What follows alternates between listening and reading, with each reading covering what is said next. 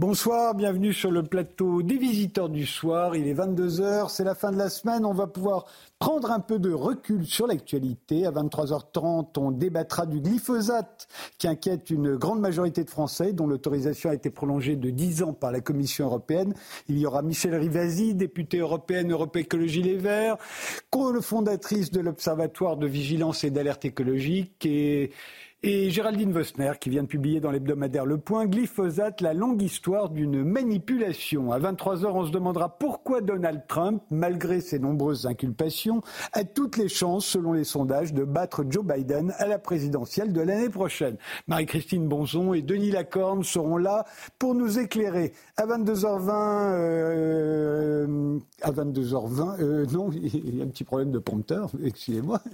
Euh, à 22h20, on s'intéressera à la chasse c'est aux raisons de l'interdire avec Hubert Rambaud et Vincent Piednoir qui défendent la chasse, dans l'ouverture de la chasse, une philosophie, une culture. Ils seront face au philosophe antispéciste Thomas Lepelletier et à Bertrand Alliot, le porte-parole d'Action Écologie. Mais d'abord, on commence l'émission avec un visiteur du soir qui va nous accompagner tout au long de cette émission. C'est Jérôme Fourquet, le directeur du département opinion de l'IFOP, l'auteur de l'archipel français. Euh, Jérôme Fourquet, votre nouvel essai vient de paraître. Il s'intitule La France d'après. Il est sous-titré Tableau politique en référence au fameux livre d'André Siegfried en 1913, Tableau politique de la France de l'Ouest. Vous y expliquez comment se forment aujourd'hui les opinions politiques et les votes dans ce que vous appelez la France d'après. La France d'après quoi? Alors, la France d'après la, grande métamorphose, hein, euh, une période qui s'est déroulée des années 80 euh, à peu près à, nos jours et qui aboutit à une transformation de la société française euh, très très profonde, avec euh, notamment des répercussions électorales. Et le, point de départ du livre, c'est les résultats du, premier tour de l'élection présidentielle, où Valérie Pécresse et Anne Hidalgo, les deux représentants des deux grands partis de gouvernement qui ont structuré la vie politique française, recueillent en score cumulé 6,4% des voix. Et donc ça nous montre bien comment nous sommes passés, en l'espace d'une quinzaine, une vingtaine d'années, à euh, une France qui est très profondément différente de celles que nous avons euh, connues encore dans les années 80 et 90. Mais est-ce que ça ne tient pas seulement à la personnalité de Valérie Pécresse et d'Anne Hidalgo euh, S'il euh, y avait eu de meilleures candidates ou meilleurs candidats, on peut imaginer que leur formation politique respective aurait fait un meilleur score. Alors, ça, c'est une hypothèse qu'on peut envisager, mais quand on, rentre un peu dans le, le, détail des choses, on voit que ce qui se passe aujourd'hui, en fait, est la, est la résultante d'une longue évolution tectonique, un souterraine, avec euh, une, des premières étapes dans ce, enfin la plus spectaculaire dans le Big Bang, c'est l'élection d'Emmanuel Macron en 2017, qui, pour reprendre un terme très en vogue dans la Macronie, a été euh, très disruptif comme, euh, comme, comme événement. Et alors, une des, ce qui a changé pour vous dans la, France d'après, c'est, que la société française s'est internationalisée sur le plan économique, euh, culturel, euh, sociétal. Euh, qu'est-ce que ça veut dire, ça? Alors, la société française n'a jamais été totalement hermétique et fermée aux, influences culturelles étrangères, mais depuis les années 80-90, on a deux mouvements concomitants. C'est d'abord l'accélération de l'intégration européenne avec le traité de Maastricht, puis l'arrivée de l'euro, mais tout ça se décline aussi très concrètement avec euh, le Thalys, euh, l'Eurostar, euh, l'Euromillion, le Tour de France aujourd'hui qui, la plupart, la moitié des cas démarre en dehors des frontières de, l'Hexagone le fameux programme Erasmus hein, avec le, film de Cédric Clapiche, l'auberge espagnole. Donc il y a cette accélération de l'intégration européenne et puis la, connexion de plus en plus importante de notre économie aux flux économiques internationaux, la globalisation, qui va rebattre énormément de cartes avec euh, des délocalisations d'entreprises, euh, des bassins d'emploi euh, sinistrés, et puis au final aussi l'émergence d'un vaste groupe social, alors qu'on peut qualifier, c'est un peu réducteur, de gagnant de la mondialisation, mais plus généralement, tout un public qui aujourd'hui est tout à fait à l'aise dans cette nouvelle donne, partage les codes et ses références internationales, dont les enfants vont faire études, euh, une partie des études à l'étranger. C'est le public qui, voyage beaucoup. Et c'est, euh, de mon point de vue, ce noyau électoral-là qui a été le carburant de la montée en puissance d'Emmanuel Macron. On a vu que le macronisme, nouvelle idéologie, euh, était assez fluctuant sur toute une série de sujets. Par contre, il y a un sujet sur lequel euh, Emmanuel Macron et ses lieutenants n'ont jamais dévié, c'est l'attachement à la construction européenne, euh, y compris dans les périodes les plus critiques de notre euh, histoire récente, au moment de la, crise Covid. Vous vous souvenez qu'on on s'arc-boutait sur le fait qu'il ne fallait pas fermer les frontières parce que selon la formule consacrée, le virus n'avait pas de passeport. Et donc on voit que c'est cette émergence d'une classe internationalisée, ou en tout cas connectée sur cette euh, société ouverte qui s'est trouvé un champion en la personne d'Emmanuel Macron. On avait vu déjà une trace électorale de ce basculement lors des référendums de 1992 sur Maastricht et puis de 2005, avec des gens euh, qui avaient voté de la même manière en provenant pour autant de deux rives opposées qui étaient irréconciliables de, par notre histoire, qui étaient la gauche et la droite.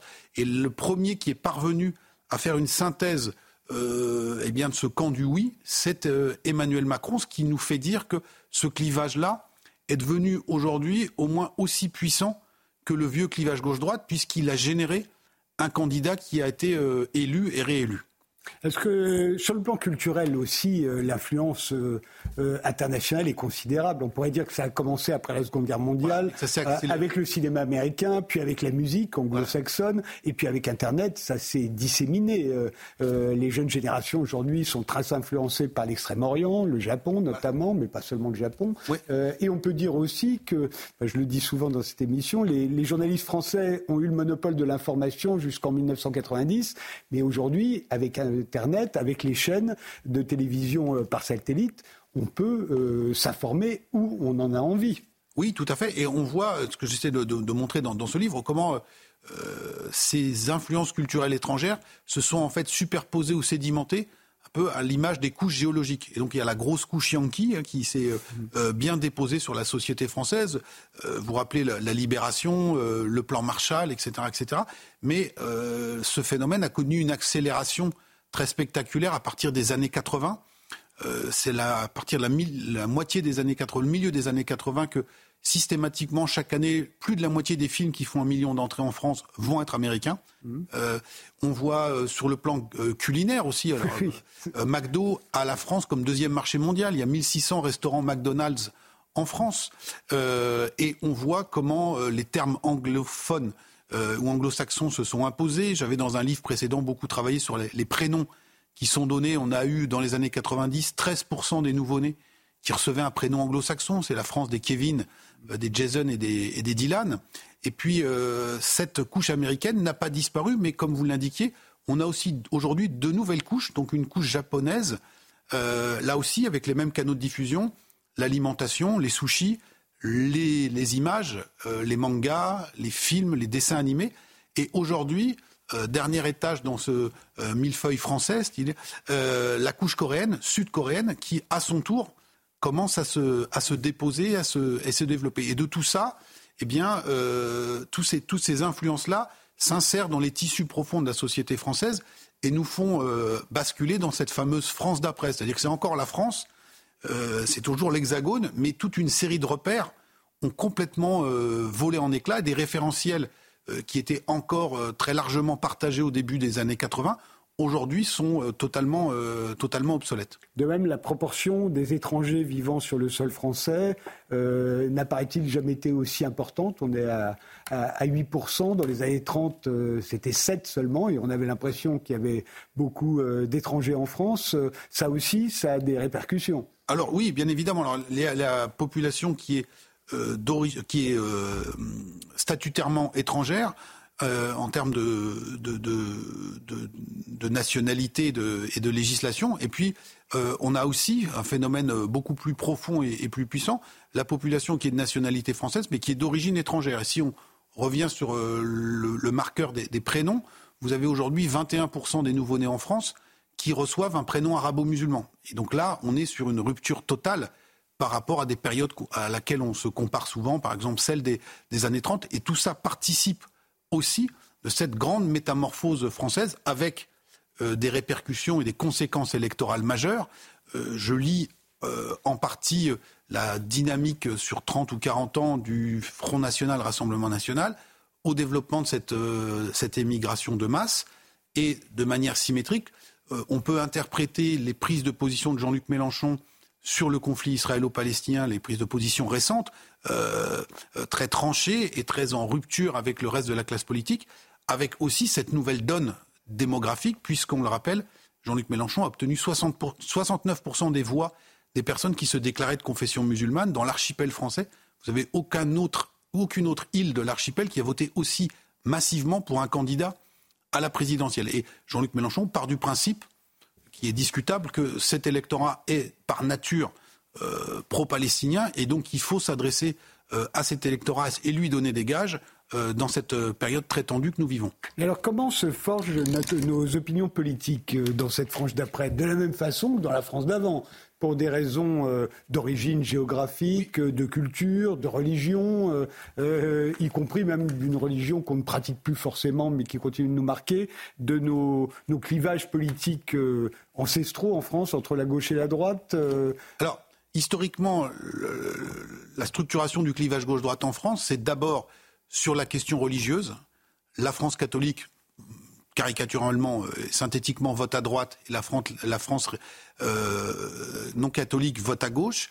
Et ensuite, on a articulé ça avec une deuxième couche qui était la, le clivage de classe, avec euh, des milieux ouvriers qui votaient plutôt à gauche et des milieux paysans qui votaient plutôt à droite, avec de nombreuses exceptions selon les, les régions. Ce cadastre-là, qui était magnifiquement dressé et dessiné par Siegfried, aujourd'hui a beaucoup de plomb dans l'aile parce qu'on a 3% de gens qui vont encore à la messe le, dimanche. Les effectifs ouvriers ont fondu. Euh, ce qui reste de la classe ouvrière ne travaille plus dans les mêmes structures, euh, dans les mêmes usines que, par le passé. Le, le, chauffeur routier ou le cariste d'entrepôt a remplacé euh, le métallo ou, l'OS de l'automobile. Et donc aujourd'hui, bien évidemment, le clivage social continue de structurer fortement les votes mais euh, le vote est de plus en plus aussi conditionné par l'endroit où vous allez habiter. Et donc je, consacre pas mal de pages du livre à l'impact d'une économique, d'une activité économique qui est aujourd'hui déterminante dans notre société, qui est le tourisme.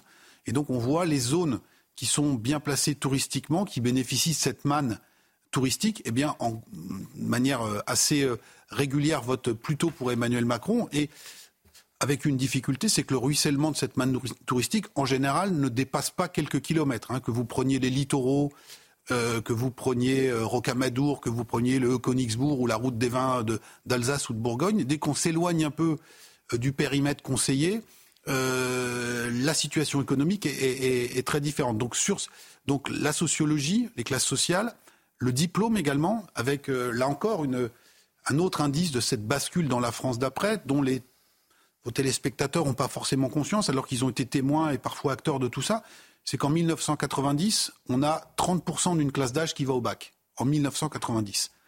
Et rappelez-vous, quelques années avant, Jean-Pierre Chevènement, ministre de l'Éducation, avait dit qu'il faut emmener 80% d'une classe d'âge au niveau bac.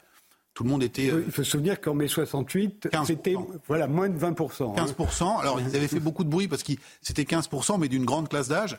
Euh, et donc, entre 68 et 90, on avait doublé mais on n'était qu'à 30%. Et aujourd'hui, nous sommes arrivés à l'objectif chevènementiste de 80% d'une classe d'âge au bac. Et donc, pour parler comme Emmanuel Todd, on a aujourd'hui une nouvelle stratification éducative, c'est-à-dire qu'on a euh, massifié l'accès à l'enseignement supérieur, mais tout ça a eu des répercussions également électorale. Euh, ne serait-ce que parce que euh, on respecte moins une autorité euh, qui, ah bah, autrefois, il y avait un vrai creuset d'éducation entre un ministre et, un, électeur.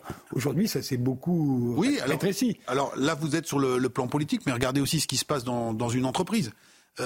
manager des effectifs où à peine 30% de l'effectif à le bac et des endroits où vous avez aujourd'hui à minima 70 euh, à 80% de bacheliers, mais souvent avec, avec des diplômes supérieurs, on voit aussi que le rapport au travail a évolué. Donc tout ça pèse euh, sur les votes. Et puis, euh, deux ingrédients également très importants. la question de l'insécurité et la question de l'immigration, que, je ne, que je ne lis pas, mais qui pèse aussi et qui contribue aussi à expliquer la dynamique frontiste très puissante à laquelle on assiste depuis maintenant une trentaine d'années. Juste encore quelques chiffres. En 2002, lors du fameux euh, second tour euh, Jacques Chirac et Jean-Marie Le Pen, Jacques Chirac a 20 millions de voix d'avance sur Jean-Marie Le Pen. En 2017, premier affrontement Marine Le Pen, Emmanuel Macron, 11 millions de voix d'avance pour euh, Emmanuel Macron. Et l'année dernière, il n'y avait plus que 5,5 millions de voix d'avance. Et donc, on voit comment les choses, encore une fois de manière tectonique, ont, évolué. Bien évidemment, la question économique et sociale euh, constitue aujourd'hui un moteur important du vote pour le Rassemblement national, hein, qui fait des bons scores dans l'électorat populaire. Et Marine Le Pen, élue précocement dans le bassin minier du Pas-de-Calais, a très vite senti qu'il fallait angler sur ces sujets-là, sans jamais se départir et négliger le fonds de commerce, si je puis dire, historique du Rassemblement national, qui est la question de l'insécurité et la question de l'immigration. J'ai l'impression qu'en lisant votre livre qu'on comprend bien effectivement on comprend mieux les électeurs. Je me demande si vous négligez pas un tout petit peu l'importance de la personnalité des candidats. Je reviens sur le, cas euh, dont vous parliez au début, euh, Anne Hidalgo, euh, candidate du PS, Valérie Pécresse, candidate des Républicains, qui font que 6,5% des voix. Oui, bien sûr, mais est-ce que ça nous dit quelque chose euh, de plus que le fait que ça n'était pas de très bonnes candidats? Je me, souviens euh, euh, que Gaston Defer, candidat du Parti socialiste en 69, fait 5% des voix. Cinq ans plus tard, en 74, Mitterrand fera dix fois plus. Euh, candidat communiste, voilà. Voilà, et, mais au premier tour. Et au premier tour, il fait, il fait 40, plus de 40% et 49% au deuxième. Ça veut dire que là, tout à coup, on a un bon candidat dans cinq ans, enfin dans quatre ans, trois ans maintenant, euh, avec d'autres candidats, ça peut complètement changer. Alors, il peut y avoir effectivement, euh, il peut y avoir des, euh, ce qu'on appelle en, sciences politiques l'offre, l'offre électorale ah pèse. moi, par déformation professionnelle, je me suis plus intéressé à la demande, comment la, la, sociologie électorale s'élabore-t-elle. néanmoins, une fois qu'on a dit ça, si on prend uniquement le, cas du Parti socialiste, Benoît Hamon avait fait 6% en 2017. Mmh. Ah, donc ça Mais c'était Benoît Hamon. Alors voilà, on peut dire pas de bol. Si demain, dans la, prochaine élection, parce que là, on va se retrouver avec une élection présidentielle où il n'y aura plus Emmanuel Macron. Tout à fait. Si ça se trouve, il n'y aura plus Jean-Luc Mélenchon non plus, qui était quand même qu'à 400 000 voix d'être au deuxième tour. On comprend qu'il ait eu mauvaise. Hein, 400 000 voix, c'est très très peu. Et, là, tout à coup, tout ce que vous nous dites sur la montée du Front National, vous pourriez plus nous le dire ou vous nous le diriez différemment. À 400 000 voix, ça s'est joué. Oui, bien sûr. Et on sait bien, donc il n'y aura plus Emmanuel Macron. Euh, le macronisme, qu'est-ce qu'il en restera? On ne sait pas, ça dépendra des candidats. Et si au PS et chez les Républicains, ils avaient des candidats de la trempe de Nicolas Sarkozy et de François Hollande, tout changerait. Oui, à, ceci près que, euh, bien évidemment, l'équation personnelle a, a joué, mais que le principal ressort et le principal atout de ces deux grands partis était justement d'être hégémoniques dans leur propre famille politique. Mmh. Vous aviez beaucoup de gens à gauche qui disaient le Parti socialiste, c'est pas ma tasse de thé, euh, le candidat. Mais à gauche, si on veut être au deuxième tour, il faut voter socialiste. Et pendant longtemps, c'était l'argument d'autorité qui était servi à la fois par l'UMP, les, les Républicains et par le PS en disant il faut voter utile. Et euh, ce que j'essaie de montrer, c'est qu'à partir du moment où euh, ce monopole a commencé à s'effriter, en fait, tout l'édifice s'est effondré parce que euh, on voyait bien que euh, ce, cet argument-là était un petit peu ce qui permettait de euh, le plâtre qui permettait de masquer les, les, lézardes qui étaient très profondes. Et encore une fois, je reviens là-dessus. regardez au moment de, des deux référendums, notamment celui de 2005, l'électorat socialiste, 70% des électeurs socialistes qui étaient cadres ont voté pour le oui, 70% des ouvriers employés qui étaient sympathisants socialistes ont voté non. Non, c'est pas grave, la famille va se ressouder sur une présidentielle. Mais au bout d'un moment, quand ce clivage-là devient structurant, même avec un bon candidat, ça finit par, euh, ça finit par éclater. Ce c'est, alors, Emmanuel Macron était banquier, donc il connaît souvent, sûrement cet adage euh, time to market. Hein, donc il arrivait au bon moment. Bayrou avait essayé de faire ça dix ans trop tôt, hein, en disant l'offensive par le centre, le dépassement du clivage, et Nicolas Sarkozy pour euh, l'UMP, euh, Ségolène Royal pour le PS, avaient donné des points de vie, si on peut dire, supplémentaires à leur famille politique.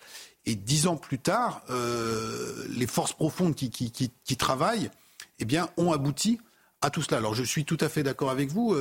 sans Emmanuel Macron, on peut s'interroger sur l'avenir du, macronisme, mais la, période que nous vivons, de mon point de vue, est une période de transition.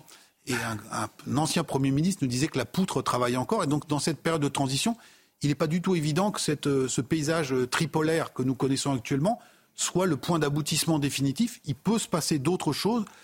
Une des convictions que j'ai, c'est qu'on ne retournera sans doute pas au statu quo.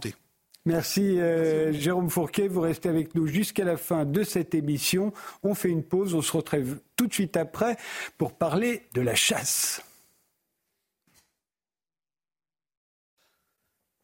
Pour beaucoup de Français, la chasse est inutile et cruelle, voire dangereuse. Elle ne présente aucun intérêt. Elle est indéfendable. On devrait l'interdire. Eh bien, Humbert Rambaud et Vincent Piednoir ont choisi de la défendre. Vous êtes respectivement rédacteur en chef et rédacteur en chef adjoint de Jour de chasse, un magazine trimestriel de prestige sur la chasse et son art de vivre. Et vous publiez L'ouverture de la chasse, un livre de 300 pages qui veut convaincre ceux d'entre nous qui ne sont pas chasseurs et qui ne le deviendront pas probablement jamais que la chasse ne ne se résume pas à tuer des animaux, qu'il y a autre chose, une philosophie, une culture, bref, une richesse insoupçonnée que l'on pourrait bien perdre si un jour on l'interdisait. Face à vous, il y a Thomas Lepelletier, historien et philosophe des sciences, à qui l'on doit la révolution antispéciste qui vient d'être rééditée, et Faut-il sauver l'ours blanc, dont on a débattu dans cette émission à sa sortie, et Bertrand Alliot, ingénieur en gestion de l'environnement. Depuis plus de 30 ans, vous travaillez dans des associations de protection de la nature. Aujourd'hui,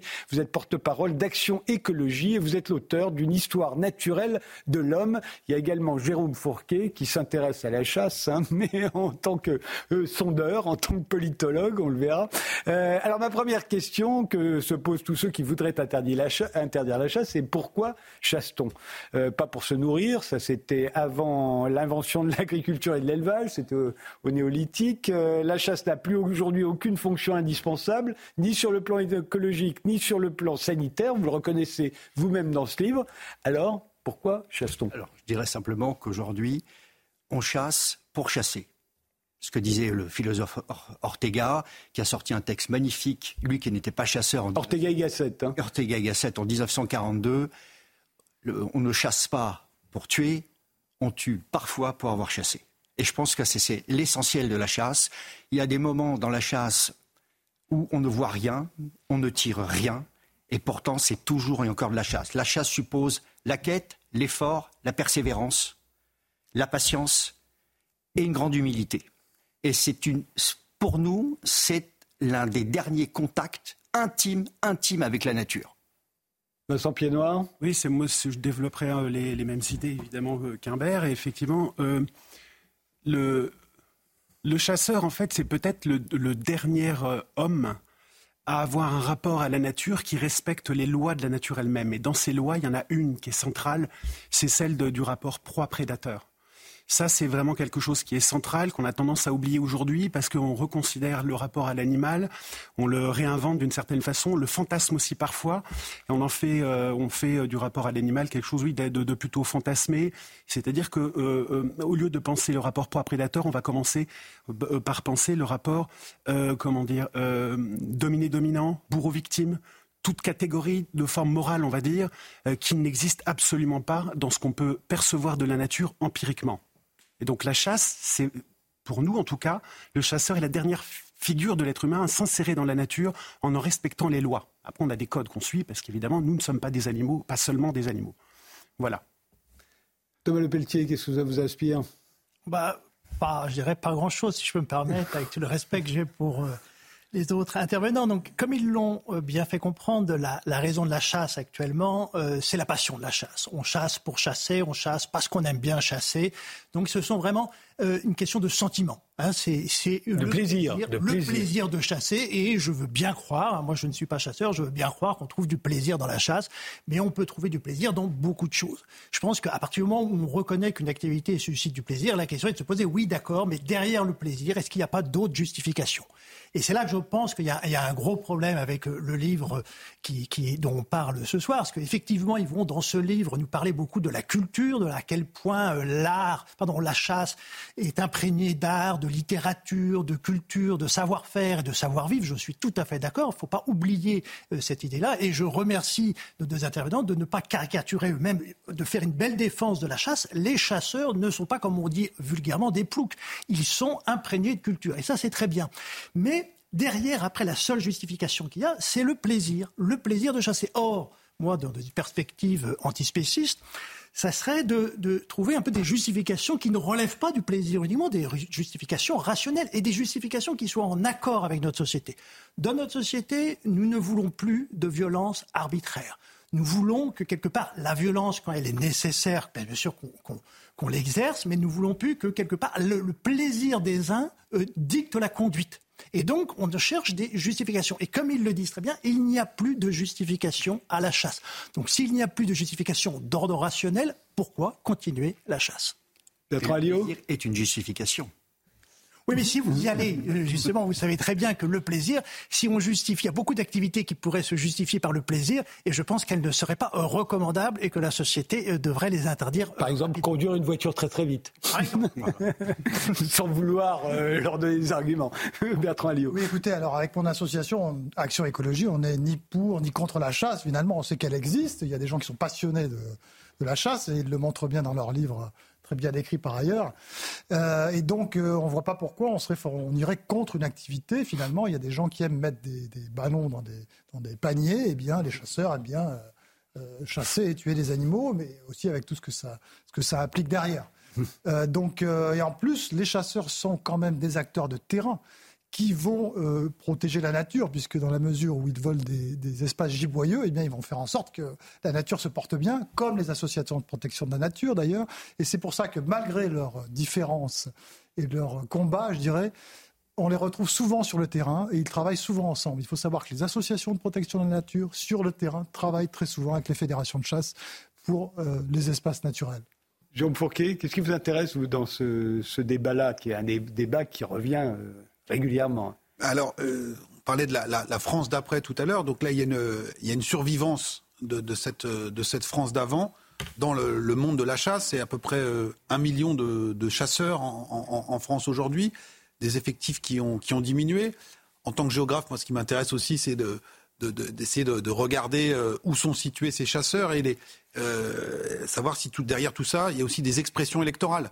Alors, on aura peut-être aux prochaines élections européennes un revival, comme on dit en bon français, de la, liste CPNT, chasse, pêche, nature et tradition, qui, euh, à une certaine époque, aux européennes de 1999, avait fait 7, euh, quasiment 7% des voix, 1 200 000 suffrages.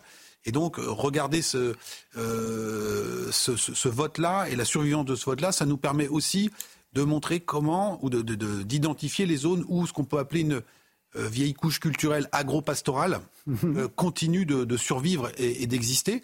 Et puis, en parallèle, toujours en, utilisant l'élection des européennes, on a vu euh, arriver sur le marché électoral la dernière fois un parti animaliste avec une affiche où il y avait un chat et un chien.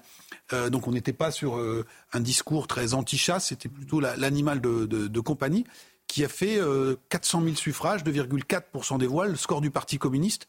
Et donc, euh, ça nous intéresse aussi, nous, en, tant qu'analystes observateurs, parce que ça permet de documenter la montée en puissance euh, d'une nouvelle vision anthropologique où on, est en rupture avec la vieille matrice judéo-chrétienne ou qui était très anthropocentrée, c'est-à-dire que l'homme était au sommet de, tout et la nature avait été forgée euh, par le créateur pour être à, son service, euh, l'animal en, faisant partie. Vous voyez tous les débats euh, juridiques et philosophiques qu'on a aujourd'hui sur l'animal aujourd'hui qui est devenu un être doté de sensibilité, alors qu'avant c'était un bien meuble. Et donc on voit comment les choses sont en train de, bouger.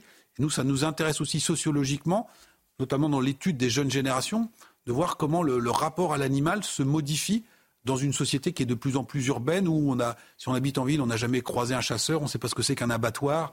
et, donc le rapport à l'animal, en quelques décennies, a, beaucoup changé et qu'il est un marqueur de des transformations sociétales. Juste précise, il est doté de sensibilité, mais c'est toujours un bien meuble. Hein. Et pourquoi c'est un bien meuble? Parce que sinon, on ne pourrait pas en être propriétaire. Et donc, c'est, il est condamné à rester un bien meuble tant qu'on pourra en être propriétaire. Et le jour où on n'en sera plus propriétaire, il risque de plus y avoir beaucoup d'animaux. Moi, ce qui m'a beaucoup intéressé dans votre livre, c'est quand vous parlez de la sublimation de l'instinct. Euh, vous l'avez dit, l'homme euh, reste un prédateur face à une proie, donc il y a une sublimation de l'instinct. Euh, et vous dites c'est la même chose que la sexualité, qui est la sublimation de notre instinct reproducteur. Euh, on ne fait pas un enfant à chaque fois qu'on fait l'amour, il y a aussi du plaisir. Et, mais c'est une sublimation de l'instinct dans les deux cas. C'est une analogie. Hein. Hein oui. Une analogie pour faire comprendre comment ça. Pardon. Hum, mais non, non, je vous en prie, c'était ça. Mais voilà, et, ça, c'est une bonne illustration de ce que vous appelez à la fois la passion, le plaisir euh, de la chasse. Et la, gratuité aussi, euh, qui, est celle de l'acte de chasse, gratuité au sens où on a un intérêt, on a évidemment un intérêt, mais c'est quelque chose qui se fait exactement comme, le, sentiment amoureux quand il s'exprime physiquement, on va dire ça comme ça. il y a quelque chose de, gratuit. Et, effectivement, c'est une analogie qui a pu surprendre un peu par, par moment, est... mais elle est, à notre avis, justifiée de la même façon qu'on peut comprendre la chasse aussi parce qu'on nous pose la question pourquoi est-ce qu'on continue encore à chasser, etc. Aujourd'hui, ben, parfois on a envie de répondre sous la même influence, avec la même euh, impulsion qui préside euh, à, l'exécution d'une œuvre d'art, à la peinture en particulier. La chasse reproduit ce qui se passe dans la nature. Point. Euh, à partir de là, on peut ne pas le faire. On invite, nous, c'est une invitation à comprendre ce que c'est que la chasse, mais on, ne veut demande à personne de venir chasser. Enfin, de, devenir chasseur. C'est une invitation toujours. Mm. Et cette, on peut fonctionner que par analogie pour expliquer ce qui nous porte à chasser. Et l'analogie avec la sexualité humaine, on va dire, et l'analogie avec, euh, avec la, peinture, les beaux-arts, etc. Mais, euh, euh, pardon d'insister, mais est-ce que l'éthique, parce que vous parlez beaucoup de l'éthique, il y a une éthique dans la chasse, mais est-ce que l'éthique est compatible avec l'instinct du prédateur, justement? Complètement. Ben, oui, c'est. Il y a la loi et il y a l'esprit de la loi. Et on peut parfaitement respecter la loi tout en, en ayant la possibilité de faire un massacre. Par exemple, je donne un, exemple. Vous êtes un soir à ce qu'on appelle la passée au ramier, le pigeon ramier. Bah, vous en avez tué quatre, puis il y en a qui arrivent encore plus, encore plus. Rien ne vous en interdit d'en tuer, tuer 20, si vous êtes un bon tireur. Mais à un moment, vous dites stop. Et c'est ça l'éthique. On dit stop, on arrête. C'est pas la peine. Tout le monde ne fait pas ça. Enfin, je me souviens d'images euh, du temps où il y avait encore des photos des chasses présidentielles. Maintenant, on s'abstient de mettre des photos.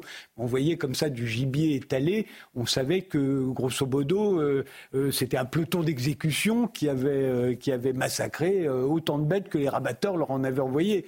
Il n'y avait pas d'éthique là. Alors, je parle d'une époque qui est révolue, bien entendu. Je suis sûr qu'aujourd'hui, c'est beaucoup mieux. Si, je pense qu'il y a une éthique parce que, alors, pour parler des, des, des battus ou des pré présidentielles, il est interdit, par exemple, de tirer des oiseaux qui arrivent bas. On ne tire que les oiseaux qui arrivent très haut et très vite. Donc difficilement. Difficile. Voilà. Donc ça, c'est encore une éthique. On ne tire pas, par exemple, euh, un lièvre arrêté, on ne le tire pas. Ah oui. Il y a même, on le pourrait. Non, hmm. ça, on ne le tire pas.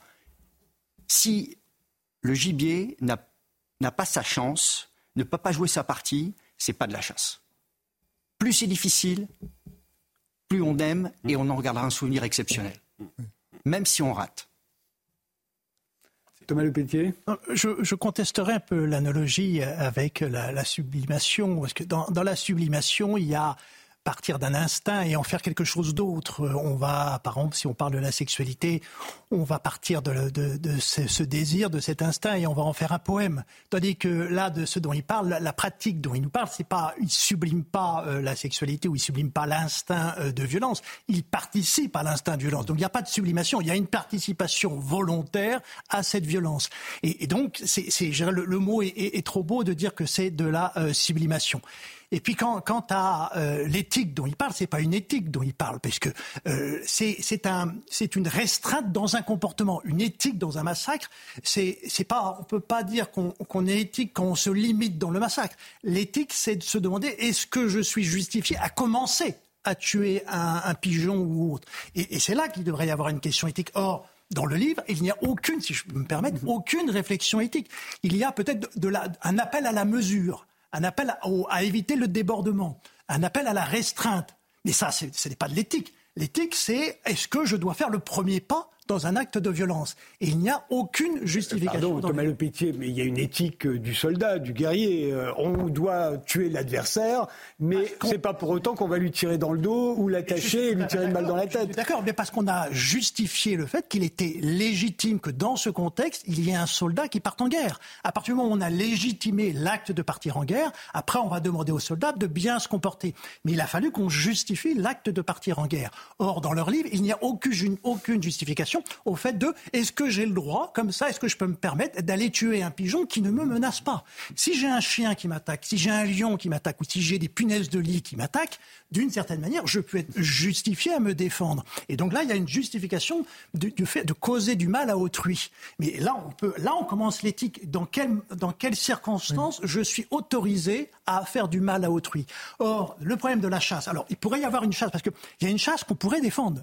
C'est la chasse de régulation, par exemple. Ça, on pourrait la défendre parce qu'effectivement, on peut être menacé par des animaux qui peuvent nous nuire. Et à ce moment-là, on pourrait dire, dans certaines circonstances, nous sommes obligés de chasser. Mais c'est pas cette chasse qu'ils veulent défendre, puisqu'ils le mettent tout de suite de côté. Nous mettons la chasse de régulation de côté. La seule chasse que on nous la défendons. on l'explique comme quoi ce n'est pas de la chasse. La régulation, qui est parfois la conséquence de la chasse, on n'est jamais la cause. D'accord. La, chasse que vous défendez, c'est la chasse de plaisir. C'est justement le, la chasse, je finis, la chasse de plaisir. Donc c'est, on, met de côté la, la, régulation. La chasse de plaisir, c'est se dire j'ai le droit d'aller tuer un animal qui ne me nuit pas, qui ne me cause pas de tort, pourquoi j'ai le droit d'aller tuer? Juste pour le plaisir que ça me procure. Or, je ne connais pas d'éthique qui puisse justifier des attitudes juste pour le plaisir quand ça fait, quand ça cause du tort à autrui. Et les pigeons, euh, ce sont bah, des, des, individus qui aspirent comme nous autres à vivre. Il y, a, quand même, sur, justement, sur, dans une perspective animalisme, la chasse n'est pas inintéressante. Pourquoi? Parce que le chasseur va tuer l'animal, va le dépecer a priori, et va s'en nourrir. En général, vous allez jusque-là, j'imagine. Pas toujours, il y a des pas toujours, mais en tout cas, souvent. Et si vous voulez, ce genre d'expérience vous apprend aussi la valeur des choses. Parce que si vous allez acheter votre viande au supermarché, eh bien, vous ne connaîtrez jamais la valeur d'un animal parce que vous n'aurez jamais fait l'effort qu'il faut pour l'avoir mis à mort. Et dans une perspective animalisme, la chasse n'est pas complètement délirante, déconnante, parce que ça peut être un exercice qui permet ensuite de mieux respecter les animaux, de moins en manger, etc. Et donc, à, vous entendre, il faudrait que tout le monde chasse euh, son, son steak euh, et on en mangerait moins. Mark Zuckerberg avait, euh, mm. le fondateur de Facebook, avait décidé un jour de dire je vais tuer tout ce que je mange.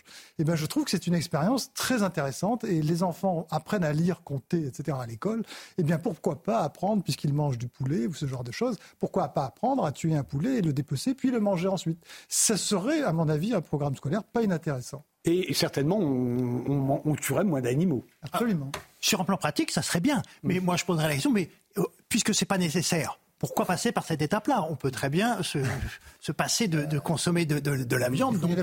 on n'a pas besoin de, d'éduquer aux enfants à, tuer un poulet pour le manger, on peut très bien leur apprendre à cuisiner des, légumes.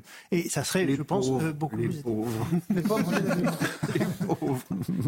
Vous vouliez intervenir euh, Non, non, non, non. Quand vous disiez euh, nuire à autrui, et donc on, on, voit bien là qu'on est sur ce, ce temps nouveau où l'animal est considéré comme autrui, et donc la, vieille distinction anthropocentrée. Et, Mais simplement sur la chasse. L'anthropocentrisme, moi, je ne suis pas sûr, sûr qu'on soit, que ça soit la notion qui puisse s'appliquer euh, concrètement sur le terrain. Quand on y est, on, est, justement, d'une certaine façon, c'est ce que Ortega y Gasset appelle la vacance de l'humanité.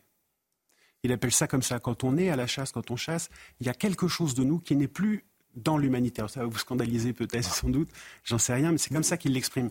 Et c'est aussi une manière de dire qu'effectivement, on n'est pas... Euh, on peut, par exemple prendre l'agriculture, le tourisme, tout, ce qui a rapport d'une manière ou d'une autre avec, les espaces naturels. On peut considérer qu'il y a une dimension anthropocentrée. Là, oui, c'est clair. On exploite d'une manière ou d'une autre la nature, plus ou moins bien, etc.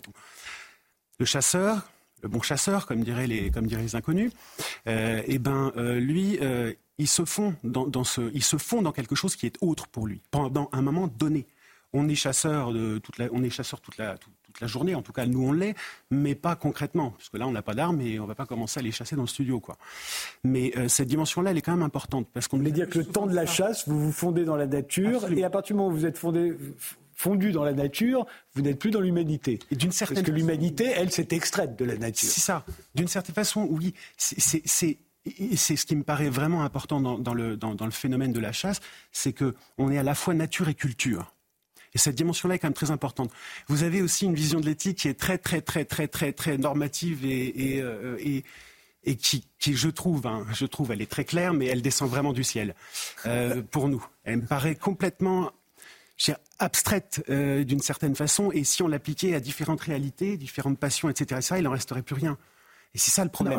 je, crois que l'humanité, je crois que c'est l'inverse. L'humanité, elle est, elle, est aussi, elle est aussi euh elle, vit aussi par la, par la passion, le contenu culturel, ce mot qui est difficile à prononcer maintenant, mais l'identité.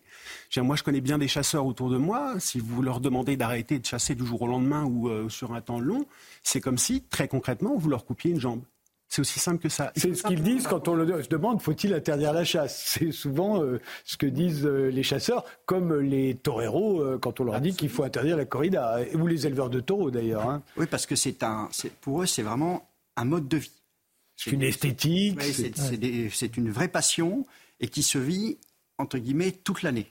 C'est pas C'est pas, c'est pas spécialement pendant la période de chasse qui est en ce moment. C'est toute l'année. On s'occupe des chiens toute l'année.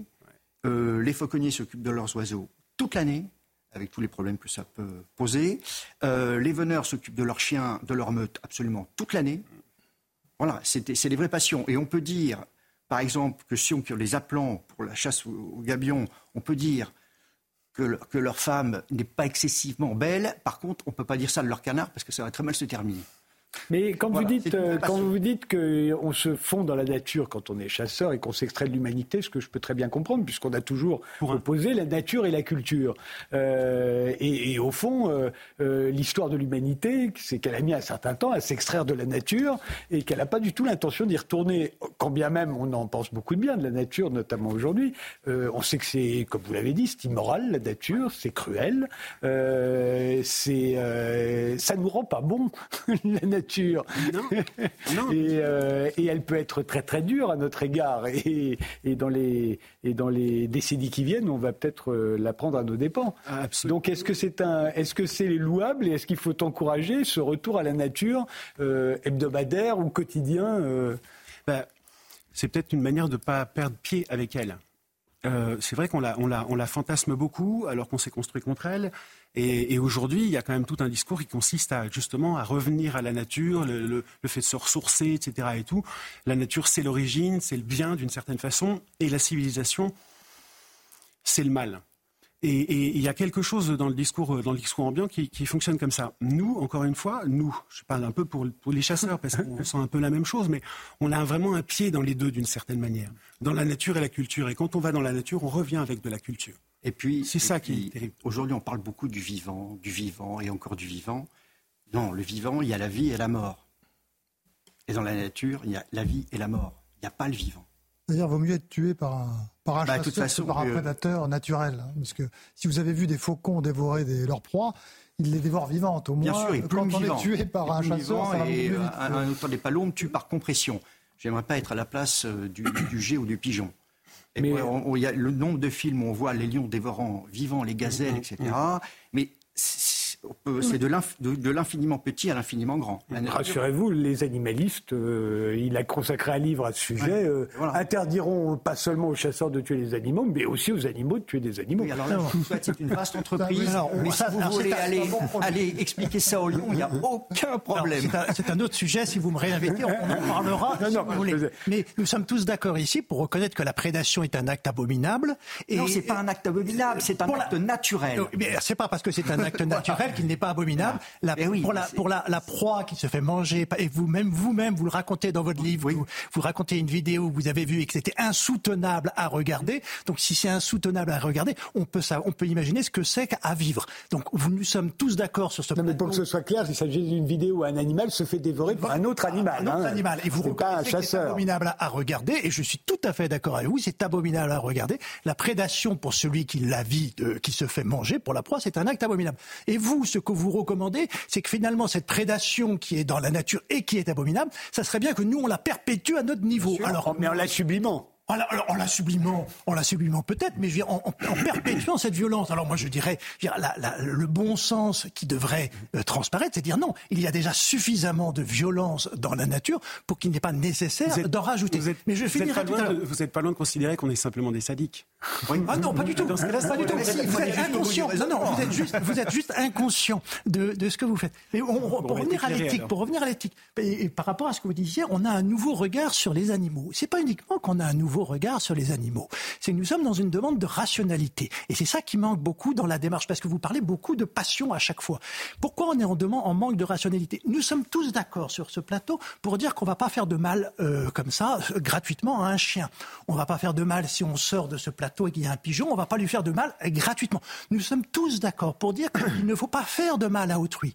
Mais à partir du moment où vous mettez une tenue de chasseur, vous, vous allez décréter, ah, maintenant, puisque j'ai mis ma tenue de chasseur et que c'est le dimanche matin ou c'est tel jour, et j'ai le droit d'aller faire du mal à autrui. Et, c'est ce manque de justification rationnelle qui, qui, pose problème dans la chasse. Qu'il y ait des circonstances où nous ayons besoin de faire mal à autrui et donc de tuer des animaux, moi je le reconnais en premier, nous sommes obligés de temps en temps de tuer des animaux, et c'est tout à fait naturel pour nous défendre ou autre raison. Mais ce qui, ce qui pose un problème maintenant, c'est le manque de rationalité de nos attitudes. Pour revenir à un autre sujet, on va manger du cochon, mais on va pas manger du chien. Alors, qu'est-ce qu'il va dire l'antispéciste? Quelle est cette rationalité? Pourquoi? On peut manger des animaux Et ça veut dire quoi manger des animaux? C'est les égorger vivants. Vous le savez bien qu'on va égorger vivants les cochons. Et toute la société dit oui, nous avons le droit de manger, d'égorger vivants des cochons pour les manger après, mais toute la société serait offusquée par le fait qu'on égorge vivants des chiens pour les manger après. Donc il y a un gros problème. Je, je, et je vous laisse la parole. Il y a un gros problème de rationalité. Et c'est ce, qu'appelle l'animalisme. C'est pas uniquement une sensibilité, c'est pas un réveil de la sensibilité vis-à-vis de l'animal. C'est une demande de rationalité, puisque la société considère qu'il n'est pas correct et pas légitime d'égorger des chiens pour les manger. Eh ben, elle devrait dire qu'il n'est pas correct et légitime d'égorger des cochons pour les manger. Et s'il n'est pas correct et légitime de, s'en prendre euh, au pigeon qui est dans la rue pour le plaisir, ben, il n'est pas non plus correct euh, d'aller euh, dans la nature pour faire du mal à un pigeon. C'est cette demande de rationalité que demandent les. Euh, il, y a, un chapitre de votre livre qui, qui, qui, fait de la chasse un mode de résistance. J'ai l'impression que c'est aussi une résistance à la rationalité dont parle Thomas Le Pelletier. À mon avis, c'est ce qui va le plus intéresser Jérôme Fourquet. c'est, la chasse, c'est de la résistance à quoi pour vous? C'est, c'est la résistance un petit peu à ce que vous décrivez justement. La rationalité qui descend du ciel. Une forme de modernité aussi. Ah oui, oui. Hein une forme de modernité. Consubstantielle à la modernité. Un progressisme qui, qui, qui, qui, qui, étouffe la notion de progrès, mmh. vraiment, par euh, sa volonté, sa vitesse. Tout. Et euh, comment on pourrait dire ça? Pour faire très très court, la constitution d'un homme nouveau, sur la base de, euh, de, du, comme dirait Mathieu Bocoté, sur la base du bois mort de l'humanité dont, les chasseurs font partie dont les chasseurs font partie, dont les éleveurs font partie, dont, dont, tout un tas de gens qui vivent pas nécessairement à la campagne, mais qui sont attachés et qui sont attachés aux cultures. Alors il, y a, il manque ça aussi dans votre discours. Pour vous, il n'y a pas de culture en fait. Il n'y a pas de singularité culturelle. Et c'est une résistance par rapport à ça. Et ça, c'est vraiment essentiel. Mais alors moi, quand je vous ai lu, je pense que c'est de la résistance à l'universalisme. On parle constamment de l'universalisme aujourd'hui. L'universalisme euh, pense que ce qui est bon pour nous est bon pour tout le monde. Et aujourd'hui, rajoute les animaux. Avant, c'était que les humains. Maintenant, on a rajouté les animaux. Et, vous, vous êtes dans le relativisme. Vous pensez que ça dépend de la, nature, euh, de, des individus, des lieux, euh, de la culture, de la religion, de tout ce qu'on veut. Ça, c'est du relativisme. Au fond, vous êtes des résistants à l'universalisme. Dans un sens, oui. Et à une résistance aussi au moment où tout va plus vite. La technologie, on veut absolument tout contrôler. La chasse est un, une merveilleuse passion pour oublier tout ça et se, et se, je dirais, se rapprocher, ce que disait Vincent, avec la nature dans ce qu'elle est plus intime. Je pense que les chasseurs sont peut-être les personnes qui connaissent le mieux, je dis bien le mieux, la nature. Demandez à un veneur, il a une connaissance intime de, des animaux et de la forêt, et des forêts qui font 10 ou 15 000 hectares. Demandez à un pisteur africain, il a une connaissance intime de la nature, intime bien plus qu'un simple touriste ou qu'un simple promeneur qui n'aura jamais ça. Parce que le problème, c'est que par exemple, on dit il faut du tourisme, etc., etc. Le premier problème de la faune sauvage, aujourd'hui, c'est le dérangement. C'est totalement antinomique avec le tourisme. C'est comme ça, mais c'est antinomique. On ne peut pas. Guillaume Fauquet. On, voit bien comment les, les, repères et les normes euh, ont changé, ont évolué. Euh, et, on voit bien la, dimension culturelle en disant voilà, on peut tuer un, pigeon euh, en forêt, mais pas, en ville. Mais on, voit aussi, par exemple, comment euh, nous, nous on l'a analysé aux dernières élections municipales et monté, par exemple, la revendication portée par certaines associations animalistes d'interdire les dans les communes où ces associations étaient présentes, les spectacles de cirque avec des animaux vivants. Il y a 30 ou 40 ans, ça aurait traversé l'esprit à personne euh, on était déjà, euh, il y avait déjà des mobilisations contre la chasse à cour, contre la corrida, mais le cirque euh, était dans le, sens commun totalement accepté. On voit comment les choses évoluent. Et ce qui m'intéresse aussi, c'est de voir comment ce discours-là se structure en fonction du rapport à l'animal vécu intimement par les, individus. le premier auteur d'une loi de défense, de protection des animaux en France, c'est Gramont, qui était officier de cavalerie au 19e siècle. Et qui était chasseur. Et peut-être chasseur également. Et, donc, la Ligue pour la protection des oiseaux était un chasseur. Et, donc, c'est, et, le cheval était omniprésent dans Paris. Donc, ils étaient euh, emmenés à l'écarissage, ils étaient abattus euh, là directement sous les, yeux des gens. Et euh, la nouvelle loi qui a été passée, qui est la loi d'Ombreval, lors de la précédente, la précédente mandature, a été portée par un député macroniste qui est vétérinaire. Et donc on voit bien ce rapport. Mais est-ce qu'on ne peut pas dire tout simplement que du temps où nos enfants mouraient en bas âge, euh, où les pauvres mouraient de faim, où les mineurs mouraient à la mine, où les soldats mouraient au front, euh, on se fichait pas mal de, des, envies de tuer euh, un, un, cerf, un, ours ou un loup. Aujourd'hui, évidemment, c'est plus du tout la même chose. En le, je crois que c'est fin août 1914, l'armée française a perdu 26 ou 28 000 hommes en une seule journée. Ça n'a même pas fait mine dans le journal. Aujourd'hui, s'il y a un mort sur un théâtre d'opération, même loin de chez nous, c'est la cour des Invalides en présence du président de la République. Tout a changé, notre rapport à la mort a changé. Oui, bien sûr, mais ce qui est, intéressant, c'est que la barrière des espèces est en train d'être euh, est en train d'être franchie. Et donc, vous voyez. Euh, mais ça peut changer demain. Si demain il y a le réchauffement climatique, comme on le redoute, et qu'on se met à mourir euh, de chaleur en masse, la chasse va devenir tout à fait acceptable.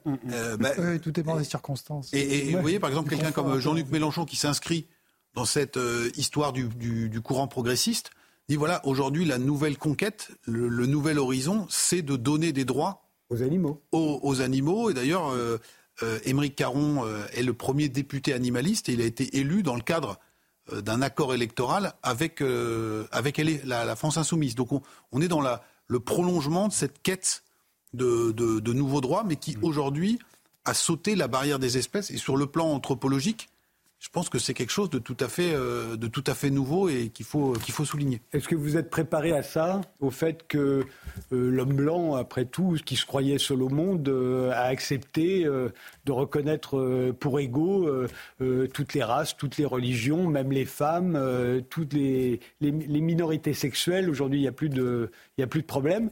Les animaux sont les prochains. Et on ne vous laissera plus les tuer, peut-être. Peut-être mais on essaie de, justement de résister. Il y, a un côté implacable, un peu sens de l'histoire. Il y a un peu. Mais méfie du mot, le sens de l'histoire. un peu déprimant parce que le monde aussi des animalistes, des fois, je trouve ça euh, un peu aseptisé finalement. Ils, ont plein de passion, ils chassent la bécasse, ils en rêvent la nuit, j'imagine, s'ils l'ont raté. On n'imagine pas Thomas Lepelletier rêver de, euh, du quinoa ou euh, la nuit. Vous voyez ce que je veux dire Je, peux avoir, des, des, nuits passionnelles aussi. ça, je peux d'aller chasser. Soyez honnête, Thomas Lepelletier, si vous gagnez, à la fin, euh, il n'y aura plus d'animaux. Euh, il n'y aura plus de vaches dans les champs parce qu'on leur donnera plus de champs, puisqu'on n'en sera plus propriétaire et qu'on pourra plus les exploiter. il n'y aura plus d'animaux nulle part. Non, il y aura beaucoup moins d'animaux, nous sommes tout à fait d'accord. Mais ce que ça veut dire aussi, c'est qu'il y aura beaucoup moins d'animaux qu'on égorgera. Parce que là, on, égorge 3 millions d'animaux par jour. Donc moi, je, je, reste toujours ahuri pourquoi cette société ne voit pas un problème au fait qu'on égorge 3 millions d'animaux quotidiennement en France. Donc oui, il y aura moins d'animaux, mais ce sont des animaux pour la plupart qu'on égorge les vaches, les poules et les cochons, on les égorge à tour de bras. Donc je ne vois pas, moi, le, problème à la disparition de, ces animaux. Euh, donc... Mais c'est pas seulement ceux-là qui disparaîtront. C'est bah, les vaches dans les champs qui pèsent dans les ah champs, elles disparaîtront. Et on les essaie, on va qu'on va égorger. Après les Non, non, non, celles qu'on traite, tout simplement. Ah on, finit par les égorger après. mais alors, du fait qu'on finit par les égorger, vous voulez plus qu'elles vivent du tout. Bah, il n'y a pas besoin, donc je vois pas, je vois pas qu'elles existent. Qu'elles existent du tout. Non mais je vois pas quel est l'intérêt de perpétuer tuer une activité aussi violente que celle-là quand on peut s'en passer. Moi, je, prône un monde où il y a moins de violence. Aussi, contrairement à ce que vous dites dans votre livre, vous vous dites souvent dans vos livres, les antispécistes, ils voudraient un monde où il n'y a plus de souffrance, où il y a plus de, où ils, ne tiennent pas compte du fait que la vie et la mort sont liées. Mais si on tient compte de ça, mais la souffrance, on sait bien qu'il y a de la souffrance, mais quand vous allez chez le dentiste, vous êtes bien content qu'il y, ait une anesthésie. Mm. Bon, et eh ben c'est pareil. Nous voulons juste que quelque part on diminue la quantité de violence dans ce monde. Et c'est cette simple revendication qu'on met en avant. Et donc qu'on diminue le, nombre de mises à mort. Je vois pas ce qu'il y a de, de, si surprenant à ça. C'est pas vous en faites un peu, vous diabolisez un peu de temps en temps le mouvement animaliste. Moi, je prône une chose tout simple. Essayons de vivre dans un monde où on exerce moins de violence. Et si on doit en exercer, parce que dans certaines circonstances, on doit en exercer, il faut le faire de façon le plus, en essayant de le justifier de façon rationnelle. Dernier mot, il nous reste une minute. Vous, parlez de violence, vous parlez de tuer, vous parlez pas de chasse. C'est ça le truc. Nous, on chasse. On tue parfois, ce qui explique Ortega. La, formule est tellement subtile, tellement condensée qu'on a du mal à développer davantage. On tue parfois pour avoir chassé. Le but, c'est pas de tuer. Le but, ça n'est jamais de tuer. L'essence de ce qu'on a décrit dans le bouquin, c'est le fait de la chasse. Et puis la deuxième chose, c'est qu'évidemment, euh, euh, on chasse pas pour se défendre euh, du tout, se défendre des animaux qui nous fonceraient dessus, les pigeons, les sangliers ou quoi d'autre. Ça, c'est pas du tout, du tout, du tout dans, le monde de la chasse, ça veut rien dire du tout. Et troisième chose aussi sur la question de, la régulation. Alors là, c'est quand même marrant parce que quand même un certain nombre de gens dans le monde de la chasse qui sont tombés dans le piège que vous continuez de tendre là, puisque évidemment que le jour où il y aura plus besoin de régulation, évidemment on dira à la chasse, allez hop à la poubelle. Et c'est précisément dans ce piège-là que nous, on ne veut pas tomber, que vous décrivez très bien hein, et de façon très cohérente, etc. Et tout. Mais je reste quand même dans l'idée que votre éthique, elle descend du ciel. Et il n'y a rien à faire. Les gens existent. Vous avez des cultures à travers le monde partout. Et il y a une dernière chose aussi, c'est que euh, la chasse, c'est un, on chasse à peu près partout dans le monde. il y a quelques pays qui chassent pas pour des religieuses, etc. Et tout. C'est un commun, alors qu'on a tellement de sujets de dissension. C'est un commun à préserver c'est un commun, un commun concret. C'est quelque chose de charnel. C'est pas un, des concepts abstraits euh, d'universalistes, universalistes, etc. Et tout. C'est très concret. Moi, si je rencontre un chasseur américain demain, on va discuter de chasse, évidemment, mais on va tout de suite se connaître. Ça ne veut pas dire que c'est exclusif. Nous, on invite simplement. Venez avec nous. Merci. venez Merci. Ce débat est terminé. Je vous remercie euh, tous les quatre euh, d'y avoir participé. C'est euh, le rappel des titres, Adrien Spiteri. Et après, on va aux États-Unis, ou plutôt on reste ici avec nos yeux de français. On essaye de comprendre comment se fait-il que Donald Trump risque fort d'être le prochain président des États-Unis. Rappel des titres. L'armée israélienne dit avoir découvert un tunnel de 55 mètres à Gaza, situé sous l'hôpital Al-Shifa, à 10 mètres de profondeur. Il serait utilisé pour euh, du terrorisme selon Salle. Le tunnel a été découvert dans une zone de l'hôpital sous un hangar contenant des armes. Emmanuel Macron s'est entretenu ce dimanche avec Benjamin Netanyahou, le Premier ministre israélien. Le chef de l'État a fait part de son inquiétude sur les trop nombreuses pertes civiles à Gaza. Il s'est également entretenu avec le président de l'autorité palestinienne Mahmoud Abbas. Plus tôt dans la journée, il a assuré que la France allait accueillir des blessés de la bande de Gaza dans un communiqué. Et puis des otages détenus dans la bande de Gaza seront-ils bientôt libérés? Le Premier ministre qatari se montre confiant. Selon lui, la conclusion d'un accord repose désormais sur des questions pratiques mineures, des mots prononcés lors d'une conférence de presse à Doha, aux côtés euh, du chef de la diplomatie de l'Union européenne, Joseph Borrell.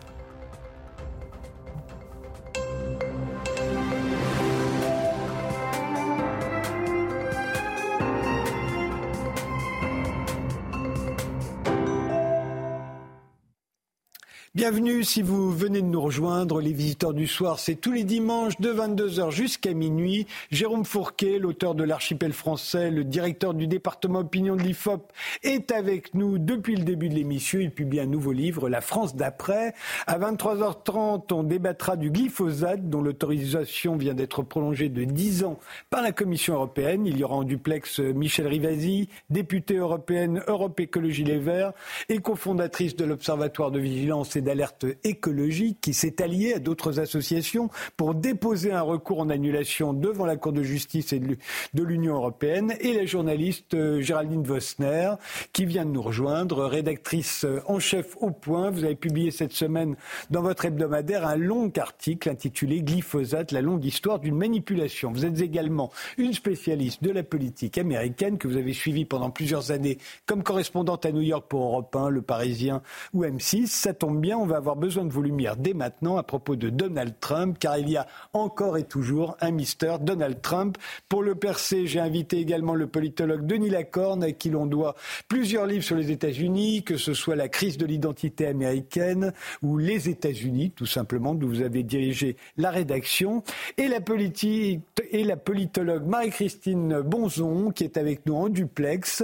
Marie-Christine Bonzon, vous avez été journaliste à Voice of America et correspondante de la BBC à Washington de 1989 à 2018. Vous avez couvert cette élection américaine. Alors Marie-Christine Bonzon, on a la tendance en France à croire que Donald Trump est fini, enterré sous les inculpations dans des affaires graves hein, qui vont de la fraude financière à l'incitation au coup d'État. Mais un sondage du New York Times vient de le donner vainqueur contre Joe Biden à l'approche présidentielle, celle qui se déroulera en novembre 2024. Il a vraiment de bonnes chances de revenir à la D'après vous, euh, Marie-Christine Bonzon oui, bonsoir Frédéric Tadei. En fait, euh, tous les sondages sont des instantanés. Donc, à l'instant T euh, de ce sondage du New York Times et d'autres sondages réalisés dans les États euh, clés, que sont par exemple le Nevada, l'Arizona, la Pennsylvanie et d'autres, Monsieur Trump, au moment où nous nous parlons, aurait de grandes chances d'être élu face à Joe Biden.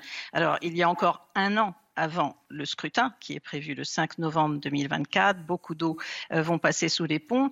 Et surtout, je dirais qu'on a là affaire à deux candidats présumés pour le moment. Il n'est pas sûr qu'on ait affaire à un duel Biden-Trump hein, au bout du compte parce qu'il y a une grande fébrilité dans les deux camps, dans les partis démocrates et au sein du Parti républicain aussi. Euh, deux candidats présumés qui sont extrêmement impopulaires et qui sont rejetés profondément par le peuple américain. La majorité des Américains ne veulent ni de Biden ni de Trump comme futur président des États-Unis. Euh, mais pour le moment, euh, les Américains euh, sont face à un éventuel duel Biden-Trump et pour le moment, c'est Trump qui l'emporte. Pourquoi? Il y a des raisons qui ont trait à Trump et des raisons qui ont trait à Biden. Raisons qui ont trait à Biden. Biden est encore plus impopulaire à ce stade du mandat que Trump ne l'était à ce même moment de son mandat, son premier mandat. Trump et Biden sont les plus impopulaires présidents depuis Jimmy Carter. Euh, d'autre part, vous avez un président Biden qui, euh, dont le bilan est contesté et jugé très négativement par les Américains. Monsieur Biden est dans le rouge, si on peut dire, euh, dans les très grands dossiers que sont l'immigration et même la politique étrangère. Pour quelqu'un qui était sénateur euh, euh, spécialisé dans la politique étrangère, il est très très mal noté par les Américains sur ce plan. Et surtout, il y a le problème de l'âge et de l'acuité mentale de Joe Biden, qui pour les deux tiers des Américains sont une préoccupation profonde, y compris au sein du Parti démocrate. Donc les problèmes de Joe Biden aident considérablement Donald Trump à ce stade de la campagne.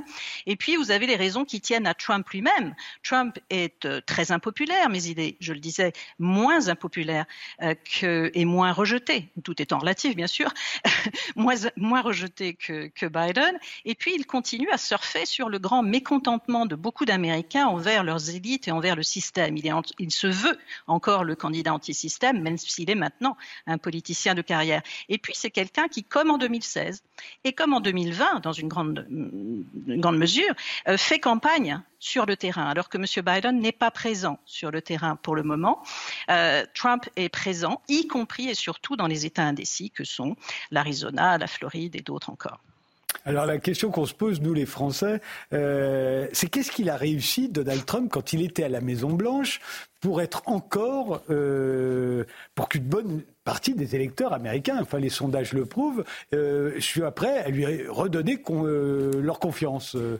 On a deux défauts en France. Le premier consiste à analyser la politique américaine à travers le prisme des médias démocrates c'est pas l'intégralité, c'est pas la totalité de l'opinion américaine. Nous, on a cette vision-là et on la fait nôtre et on, se, persuade que c'est que c'est la réalité. Ça n'est euh, pas le cas. Euh, l'autre défaut, euh, c'est d'oublier, enfin, c'est d'avoir la mémoire courte. Je vous rappelle que en 2020, Donald Trump perd l'élection presque par hasard. Euh, C'était une élection qu'il aurait dû gagner. Tous les sondages le montraient gagnant. Euh, et il perd à cause de la crise du Covid, qu'il a extrêmement mal géré, qu'il n'a pas vu venir. Il a mal appréhendé la crise. Et c'est ça qui le fait perdre l'élection. Euh, Donald Trump est un personnage totalement iconoclaste, totalement imprévisible. Les Américains le connaissent depuis depuis 40 ans, donc à la limite, euh, ils le savaient. Et sur les fondamentaux du pays, il, il a pas complètement. Enfin, il y a eu des résultats. L'économie se portait comme un charme. il a entraîné les États-Unis dans une voie protectionniste qui était demandée par le peuple américain. il a, il a mis fin aux guerres. Donc il a ce bilan-là encore euh, pour les Américains. Euh, d'un autre côté, euh, Joe Biden a déçu. On, a vu après la crise des, subprimes 2007-2008, on a vu monter des, contestations à la fois à l'extrême gauche pour une meilleure redistribution et à droite avec les Tea Party. Trump a été élu et Joe Biden finalement a entendu ce message en menant une politique, en reprenant beaucoup d'éléments de la politique de Donald Trump, notamment euh, sur le côté économique. C'est-à-dire que Biden a entraîné le pays vers dans un virage complètement radical euh, de protectionnisme euh, très net et, il l'a vraiment mis en œuvre. On a eu l'Inflation Reduction Act, différents actes vraiment de protectionnisme économique ça fonctionne. C'est ça qui est paradoxal, c'est que Biden a d'excellents résultats sur le terrain économique, sauf qu'il n'en est pas crédité. Euh, son aile gauche lui reproche de ne pas être allé assez loin, notamment dans les réformes fiscales. Euh, les républicains restent républicains. Je dis finalement euh, Trump faisait, très bien le job. Et il, s'aliène un peu aussi les indépendants, les libéraux, qui sont horrifiés de toutes ces mesures euh, socialistes. Donc là, effectivement, il est impopulaire, mais en dépit de résultats qui sont, loin d'être mauvais. Et par ailleurs, bah, d'autres réalités le rattrapent, notamment sur l'immigration, qui va être un de ses boulets. On a eu depuis le début de l'année 2 millions et demi de clandestins à la frontière mexicaine. Euh, euh, Biden vient de décider que bon, bah, il, a, il, va construire un bout du mur que voulait Donald Trump. Donc là aussi, il n'a pas su appréhender ce sujet euh, et, et c'est un échec, ce qui le rend peu audible. Et j'ajoute à ça quand même le problème de l'âge. Là aussi, c'est pas de bol pour lui. Enfin, il, a, il a que trois ans de plus euh, que, que, Donald Trump, et pourtant, il est perçu euh, comme beaucoup plus fatigué, beaucoup plus mal en point euh, que, que Donald Trump. Là, vraiment, c'est y compris intellectuellement. bah oui, bah alors c'est quelqu'un qui a été très longtemps bègue, faut s'en souvenir, qui, qui, a des difficultés d'élocution. Enfin, il y, a rien qui accrédite, sinon quelques images télé, une, mauvaise santé ou quoi. En, en tous les cas, ces sources d'angoisse pour les Américains aujourd'hui. Euh, et en plus, alors là, il n'a vraiment pas de bol non plus sur le plan international. C'est que euh, il y a la guerre en Ukraine, euh, le, conflit au Proche-Orient. Donc là, on se demande si les Américains vont être capables de, stopper les Israéliens avant qu'ils avant qu'ils détruisent tout. donc en gros, c'est une période d'insécurité que lui incarne, alors que Donald Trump, bah, il, il, incarne encore une période de paix. C'est celui qui a mis fin aux guerres. Denis Lacan Oui, alors il faut je crois que les choses sont un peu plus compliquées que ce qu'on a dit. C'est-à-dire que d'abord, la victoire de Trump n'est pas du tout certaine. C'est vrai qu'on a des sondages, les sondages, un sondage. Times, Siena, qui ne euh, euh, sont pas prédictifs de ce qui va se passer l'année prochaine, mais c'est vrai que les sondages, c'est pas une bonne nouvelle pour Biden, parce que euh, il y a deux choses dans les sondages. Il y a au, niveau national, Trump l'emporte de façon nette sur Biden dans le sondage actuel. Et puis, il y a les sondages dans les États critiques ou les États décisifs. Alors, ce qui est compliqué dans l'élection américaine, il faut comprendre ça, c'est que euh, gagner le suffrage électoral, la majorité, ça ne suffit pas. Euh, Hillary Clinton avait la majorité des voix. Trump n'a jamais eu la majorité des voix. Euh, Biden a eu la majorité des voix, mais il faut en plus la majorité du collège électoral. Et le collège électoral, c'est cette chose un peu archaïque qui a été créée par les, les pères fondateurs et qui donne un poids égal euh, à, tous les États, c'est-à-dire qu'il euh, euh, faut additionner pour calculer les membres du collège électoral les grands électeurs, le nombre de sénateurs, deux par État, plus le nombre de représentants. Ça vous donne le poids de chaque État. Et donc ces États décisifs, c'était en tout cas en 2020 le Wisconsin, le Michigan, la, la, Pennsylvanie, la Géorgie, le Nevada. C'est là que ça se passe. Et euh, en général, euh, ce qui fait l'élection, on gagne l'élection euh, avec une marge qui est très faible, entre 20 000 et 40 000 voix, réparties dans ces États décisifs. Donc tout se joue là. c'est ça la difficulté. Et la nouveauté du, sondage du New York Times Siena, c'est que dans, dans 4 sur, ou 5 sur 6 États décisifs, Trump l'emporte de peu, mais il l'emporte quand même.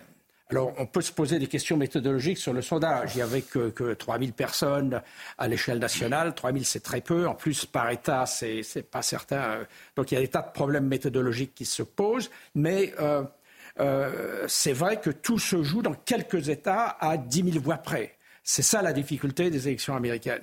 Et alors, par chance, Biden, malgré tout ce qu'on lui reproche, il a encore un an pour intervenir, faire du terrain. Là, il est il fait beaucoup de politique étrangère, il est très actif et je crois que son bilan est plutôt bon en politique étrangère, mais euh, il va falloir qu'il bouge un peu plus, c'est ce que lui reprochent ses, collègues, euh, notamment ceux qui avaient dirigé la campagne d'Obama, Axel Roth par exemple, qui a dit attention, euh, il y a un problème avec, avec Biden, il faut, c'est peut-être son âge, c'est peut-être autre chose, mais peut-être faudrait-il penser à d'autres candidats. Et euh, évidemment, la, réponse de Biden lorsqu'il a été tenu au courant de ses propos d'Axel Rod, euh, qui a, qui a, qui a c'est un peu celui qui a vraiment fait la campagne d'Obama, c'était euh, ce type est un salaud. bon, ça veut dire qu'il a mal pris la chose, qu'il est parfaitement conscient du problème et il n'est pas en mauvaise santé. C'est-à-dire le problème, Trump paraît plus jeune que son âge. Bon, il, a, il y a deux ans ou trois ans d'écart entre lui et Biden parce que il est très énergique, actif, bouillant. Euh, il dit tout et n'importe quoi, mais ça donne une impression de jeunesse, de témérité. Alors que Biden est beaucoup plus réservé. Comme vous l'avez dit, il était bègue autrefois, donc il a quelquefois il bafouille. Euh, euh, il fait des erreurs. Il a aussi une difficulté à marcher qui, alors on peut dire que c'est le grand âge. Non, il s'est cassé le pied en jouant avec ses chiens, donc ça c'est un problème. Euh, il a des problèmes de dos. Et en fait, c'est très intéressant de lire les rapports médicaux qui sont publics sur Biden et sur Trump. Alors, le rapport médical de Trump, euh, à l'époque où il a été publié, je crois que c'était en 2020 ou en 2016, euh, Trump avait admis que c'était lui-même qui l'avait rédigé. Il a été signé par son médecin, mais c'est lui qui avait dit qu'il était en très bonne santé, qu'aucun autre candidat n'avait jamais été en aussi bonne santé que Trump. Donc on ne peut pas s'y fier trop. Biden, le rapport de, médical, il faut le lire, il y a six pages qui vous donnent tous les détails telle intervention qu'il a eue, euh, un anévrisme au cerveau, euh, de l'asthme, un problème au dos, une fracture du pied, etc. Donc il a des tas de problèmes, mais il n'a pas de cancer, il n'a pas de maladie cardiaque redoutable, etc. Donc si on se fie à ces documents, euh, il est plutôt en bonne santé et donc on peut estimer qu'à son âge, 81 ans lundi prochain, il pourra encore durer au moins, au moins 10 ans. Mais euh, c'est vrai que la difficulté pour, pour Biden, ça sera de, transformer l'élection en, je dirais, un référendum, dans le fond, entre c'est moi ou Trump. Euh, c'est moi le raisonnable, le modéré ou le chaos, euh, c'est Trump. Donc c'est ça que c'est là-dessus qu'il va mettre l'accent. C'est comme ça qu'il va essayer de construire sa campagne. Marie-Christine Bonzon, euh, aussi bien euh, Denis Lacorne que, que Géraldine Vosner ont l'air de dire que quand même Biden il a des résultats. Vous, vous avez l'air de dire pas du tout. En tout cas, c'est pas ce que les Américains pensent. Alors exactement, ce n'est pas moi qui le dis, ce sont les Américains qui le disent, peu importe ce que je pense. Non, euh, d'après les sondages, euh, c'est très clair, euh, le bilan de Biden est rejeté par la plupart des Américains dans les grands dossiers que sont l'économie, l'inflation, l'immigration. Je veux dire, il fait environ 33 à 38% de satisfaits c'est très peu. De même pour la criminalité, qui est un sujet dont on parle peu ici en France, mais aux États-Unis, c'est un sujet que rencontrent les Américains tous les jours, avec une hausse de la criminalité, je dirais, de proximité extrêmement importante, les vols à la tire, les cambriolages de voitures, euh, les tabassages de personnes âgées dans, euh, sur les trottoirs, dans la rue, etc. Euh, donc la drogue. donc sur tous ces dossiers, le président Biden est dans le rouge incontestablement, y compris, comme je le disais, en politique étrangère y compris d'ailleurs sur l'Ukraine. L'Ukraine est le dossier dans lequel il fait le meilleur score dans les moyennes de sondage de Real Clear Politics, et c'est simplement environ 42% en moyenne. On voit à quel point euh, il est descendu dans les sondages, ne serait-ce que sur ce dossier qui était son sujet phare. Et effectivement, son, bilan euh, prête à critique de la part des Américains, car tout a basculé pour M. Biden, il faut s'en souvenir, à la mi-août 2021, c'est-à-dire quand les États-Unis se sont retirés de d'Afghanistan, avec ces images chocs, bien sûr, euh, des Américains qui partaient la queue entre les jambes de l'aéroport de Kaboul avec euh, les 13 soldats laissés euh, à terre et de nombreux ressortissants américains et supplétifs des Américains qui restaient derrière. Donc les Américains ont commencé à changer d'avis, je dirais, sur Joe Biden à partir de ce moment-là. Sa cote de popularité avait commencé à descendre, notamment en raison du Covid. Il avait fait de grandes promesses à propos du Covid qui n'ont pas été complètement tenues. Et donc à partir de juillet, ça a commencé à baisser. Mais les deux courbes, c'est-à-dire la courbe des satisfaits et celle des mécontents, se sont croisées à la mi-août 2021. Et depuis, M. Biden n'est jamais remonté au-dessous de 50% de, de, popularité. Donc c'est un président extrêmement impopulaire dont le bilan, même s'il euh, peut paraître positif, notamment sur le plan économique, euh, n'imprime pas, je dirais, auprès des Américains. Euh, les Américains vivent tous les jours une inflation des, prix à la consommation pour l'alimentation, par exemple, qui demeure au-dessus de 10%, voire 15% pour certains produits alimentaires.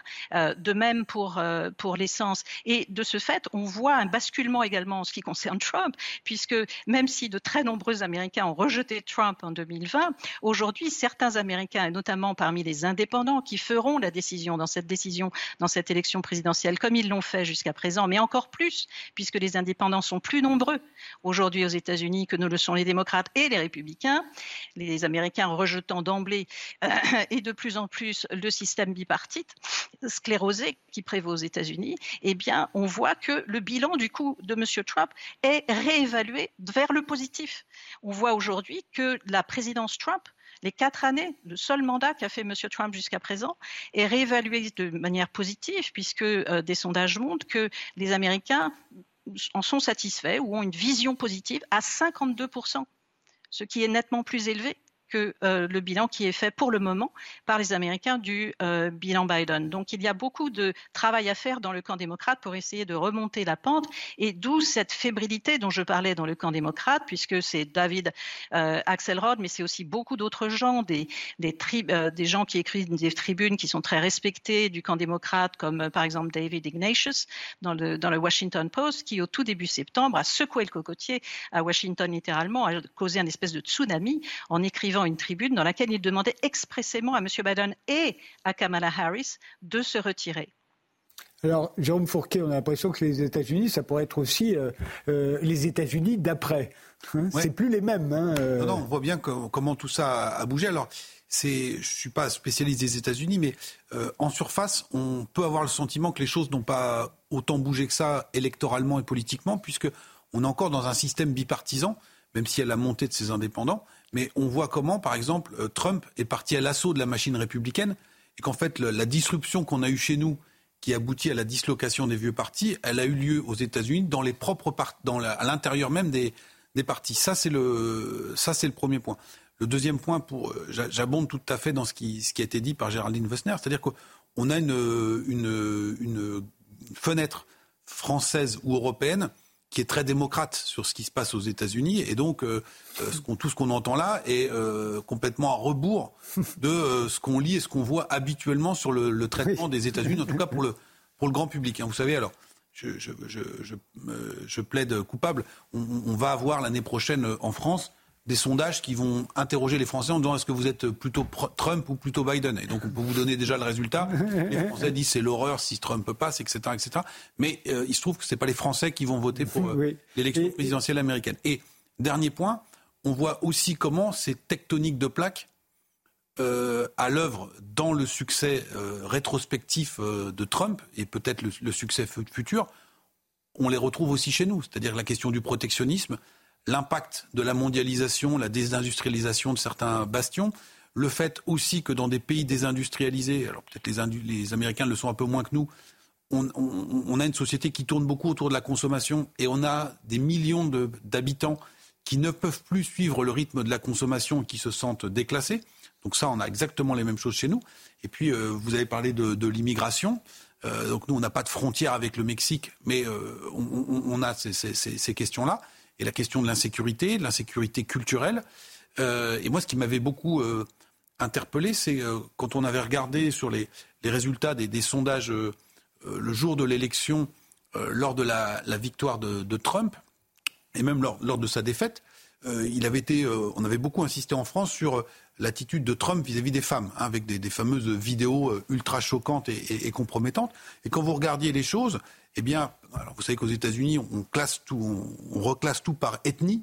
Eh bien, parmi les femmes blanches, Trump était en tête en dépit de tout ça, ce qui paraissait complètement surréaliste en France. Et donc, ce qu'il avait raconté par ailleurs avait été plus important pour ses électeurs, ses électrices blanches américaines que les, toutes les les avanies qu'il avait pu euh, collectionner vis-à-vis de la, la, la, la, jante, la jante féminine. Euh, la question qu'on peut se poser, alors euh, Marc-Christine Bonzon nous le disait, il y en a beaucoup qui contestent la nécessité que Joe Biden se représente, mais qu'est-ce qui pourrait arrêter Donald Trump de son côté? Parce que lors des primaires américaines, il domine tout le monde largement. Ah est-ce que, est-ce que la justice parce que je rappelle qu'il a un procès actuellement pour fraude financière. Il est accusé d'avoir surévalué les actifs de son empire pour passer pour plus riche qu'il n'est en réalité, afin d'obtenir des prêts bancaires. Il est inculpé en Géorgie pour avoir tenté de renverser le résultat de l'élection. Il est inculpé pour l'assaut du Capitole, pour avoir emporté chez lui des documents classifiés, pour avoir acheté illégalement le silence d'une actrice de X. Euh, euh, est-ce que tout ça, ça peut l'empêcher légalement de se présenter aux élections? Eh bien non, Frédéric. Non. Et c'est ça euh, l'extraordinaire de la situation américaine. Euh, le, dans le système euh, américain, les inculpations auxquelles il fait face ne le frappent pas d'inéligibilité. Voilà, c'est comme ça. Euh, alors la seule façon, euh, ce serait dans, l'affaire de, des suites du, Capitole, euh, où il pourrait être condamné au titre du 14e amendement de la Constitution américaine, c'est-à-dire qui, dit qu'une personne ne peut pas avoir de charge publique si elle a participé ou soutenu une rébellion. Ça pourrait entrer dans ce cadre. Sauf que les poursuites n'ont ne, pas retenu ce chef d'inculpation parce qu'ils se sont dit que les avocats dans ce cas euh, pourrait plaider que c'était sa liberté d'expression, euh, après tout, que c'était un autre article. Donc euh, on, on s'achemine quand même pas nécessairement vers ça, mais qui sait? Mais quand bien même ce jugement-là aurait lieu après l'élection? Donc là, on se, trouverait dans une, dans une situation institutionnelle complètement délirante. Ce que je crois, moi, c'est qu'encore une fois, ces procès-là le renforcent. Toutes les poursuites, il en a eu tout le long de sa présidence. Elle a émaillé. À chaque fois, euh, c'était renforcé. Ne serait-ce que cette affaire du, du, du Capitole. Euh, on fait tous, encore une fois, ici, comme si la chose était entendue, qu'elle était jugée, qu'il avait vraiment appelé ces gens à physiquement marcher sur le Capitole et tout détruire. Une énorme partie d'Américains, et en tout cas une majorité, ne l'ont pas vécu comme ça. Ils ont plutôt vécu ça comme une farce, euh, plutôt comme une, une, jacquerie que comme une, une, sédition pensée et réelle. Et c'est bien ce que devra euh, trancher ce procès-là. Mais l'affaire n'est pas jouée, elle n'est pas entendue, Mais, euh, et pas dans le peuple américain, puisque apparemment, euh, dans les sondages, la moitié des Américains euh, n'ont pas cette lecture-là euh, des événements. Et toute une partie des électeurs euh, républicains considèrent encore qu'il s'est, qu'il s'est fait voler son élection. Et oui. Oui, en plus. Une grande majorité, plus de voilà. 60%. Mais c'est le, le, Je voulais. Mais, juste, euh, Denis Lacorne Oui, euh, c'est-à-dire que le génie de Trump, qui est un, un, un extraordinaire démagogue, euh, qui rappelle à certains égards euh, Le Pen père, euh, ou Tapi, si on veut quelqu'un de plus modéré, mais qui était aussi un grand démagogue et un, un grand qui savait utiliser la télévision. Donc c'est un extraordinaire démagogue. Et qu'est-ce qu'il construit Le récit qu'il construit, c'est qu'il est victime d'une chasse aux sorcières. Euh, tous ces procès sont le signe même qu'on veut le détruire, que les démocrates veulent le détruire, et donc ça lui donne encore plus raison. C'est ça son, type de raisonnement. Il y a en plus, il prétend l'État profond, c'est-à-dire la CIA, le, FBI, l'armée serait en train d'agir contre lui. Donc euh, plus il, y a, plus il y a de procès, plus il est victimisé. Et la difficulté aux États-Unis, c'est que le temps judiciaire ne coïncide pas avec le temps politique. C'est-à-dire que, comme on vient de le dire très justement, il a été euh, mis en accusation euh, cinq ou six fois, euh, 90 chefs d'accusation, mais ça, c'est la mise en accusation. Ensuite, il y a le procès qui condamne ou non. Et ces procès-là, à mon avis, n'auront pas lieu avant l'élection. Ils auront peut-être lieu, mais après l'élection et donc n'auront pas l'effet qu'on qu pourrait espérer. Et là, c'est sa chance, c'est qu'il sera, il sera dans le fond certainement pas ou très peu probablement condamné avant l'élection. Et le serait-il même Il pourrait toujours dire, voyez, c'est la preuve encore que je suis la victime. En même temps, euh, il ne faut pas oublier que le camp démocrate a des armes à sa disposition, c'est-à-dire qu'on remet, on fait remonter des déclarations anciennes euh, de Trump qui sont consternantes. On parlait de la crise du Covid il, était prêt à la, nettoyer avec de l'eau de Javel. Il fallait prendre de l'eau de Javel. on s'en souvient tous. Ou les remèdes du docteur Raoult, la, chloroquine. Bon, ça, c'était la solution de, Trump. Euh, Trump parlant de, euh, des immigrés. Les immigrés, nous dit-il, c'est ils empoisonnent le sang des Américains. C'est un langage hitlérien. Euh, ces adversaires politiques, qui sont-ils? C'est de la vermine qu'il faut éliminer. Le mot vermine est utilisé par Trump, c'est aussi un vocabulaire hitlérien. Donc il y a, euh, on va rappeler, enfin, l'entourage de, Biden va se faire un plaisir de ressortir tous ces propos un peu désarticulés et, fous et dangereux, euh, et tâcher de montrer que, attention, si vous votez pour lui, vous mettez en danger la démocratie américaine, ça sera le chaos. Votez pour moi, peut-être que vous ne m'aimez pas, moi, Biden, mais je serai moins destructeur que Trump. Et donc, euh, euh, je suis le meilleur des deux. Euh, ça sera la stratégie.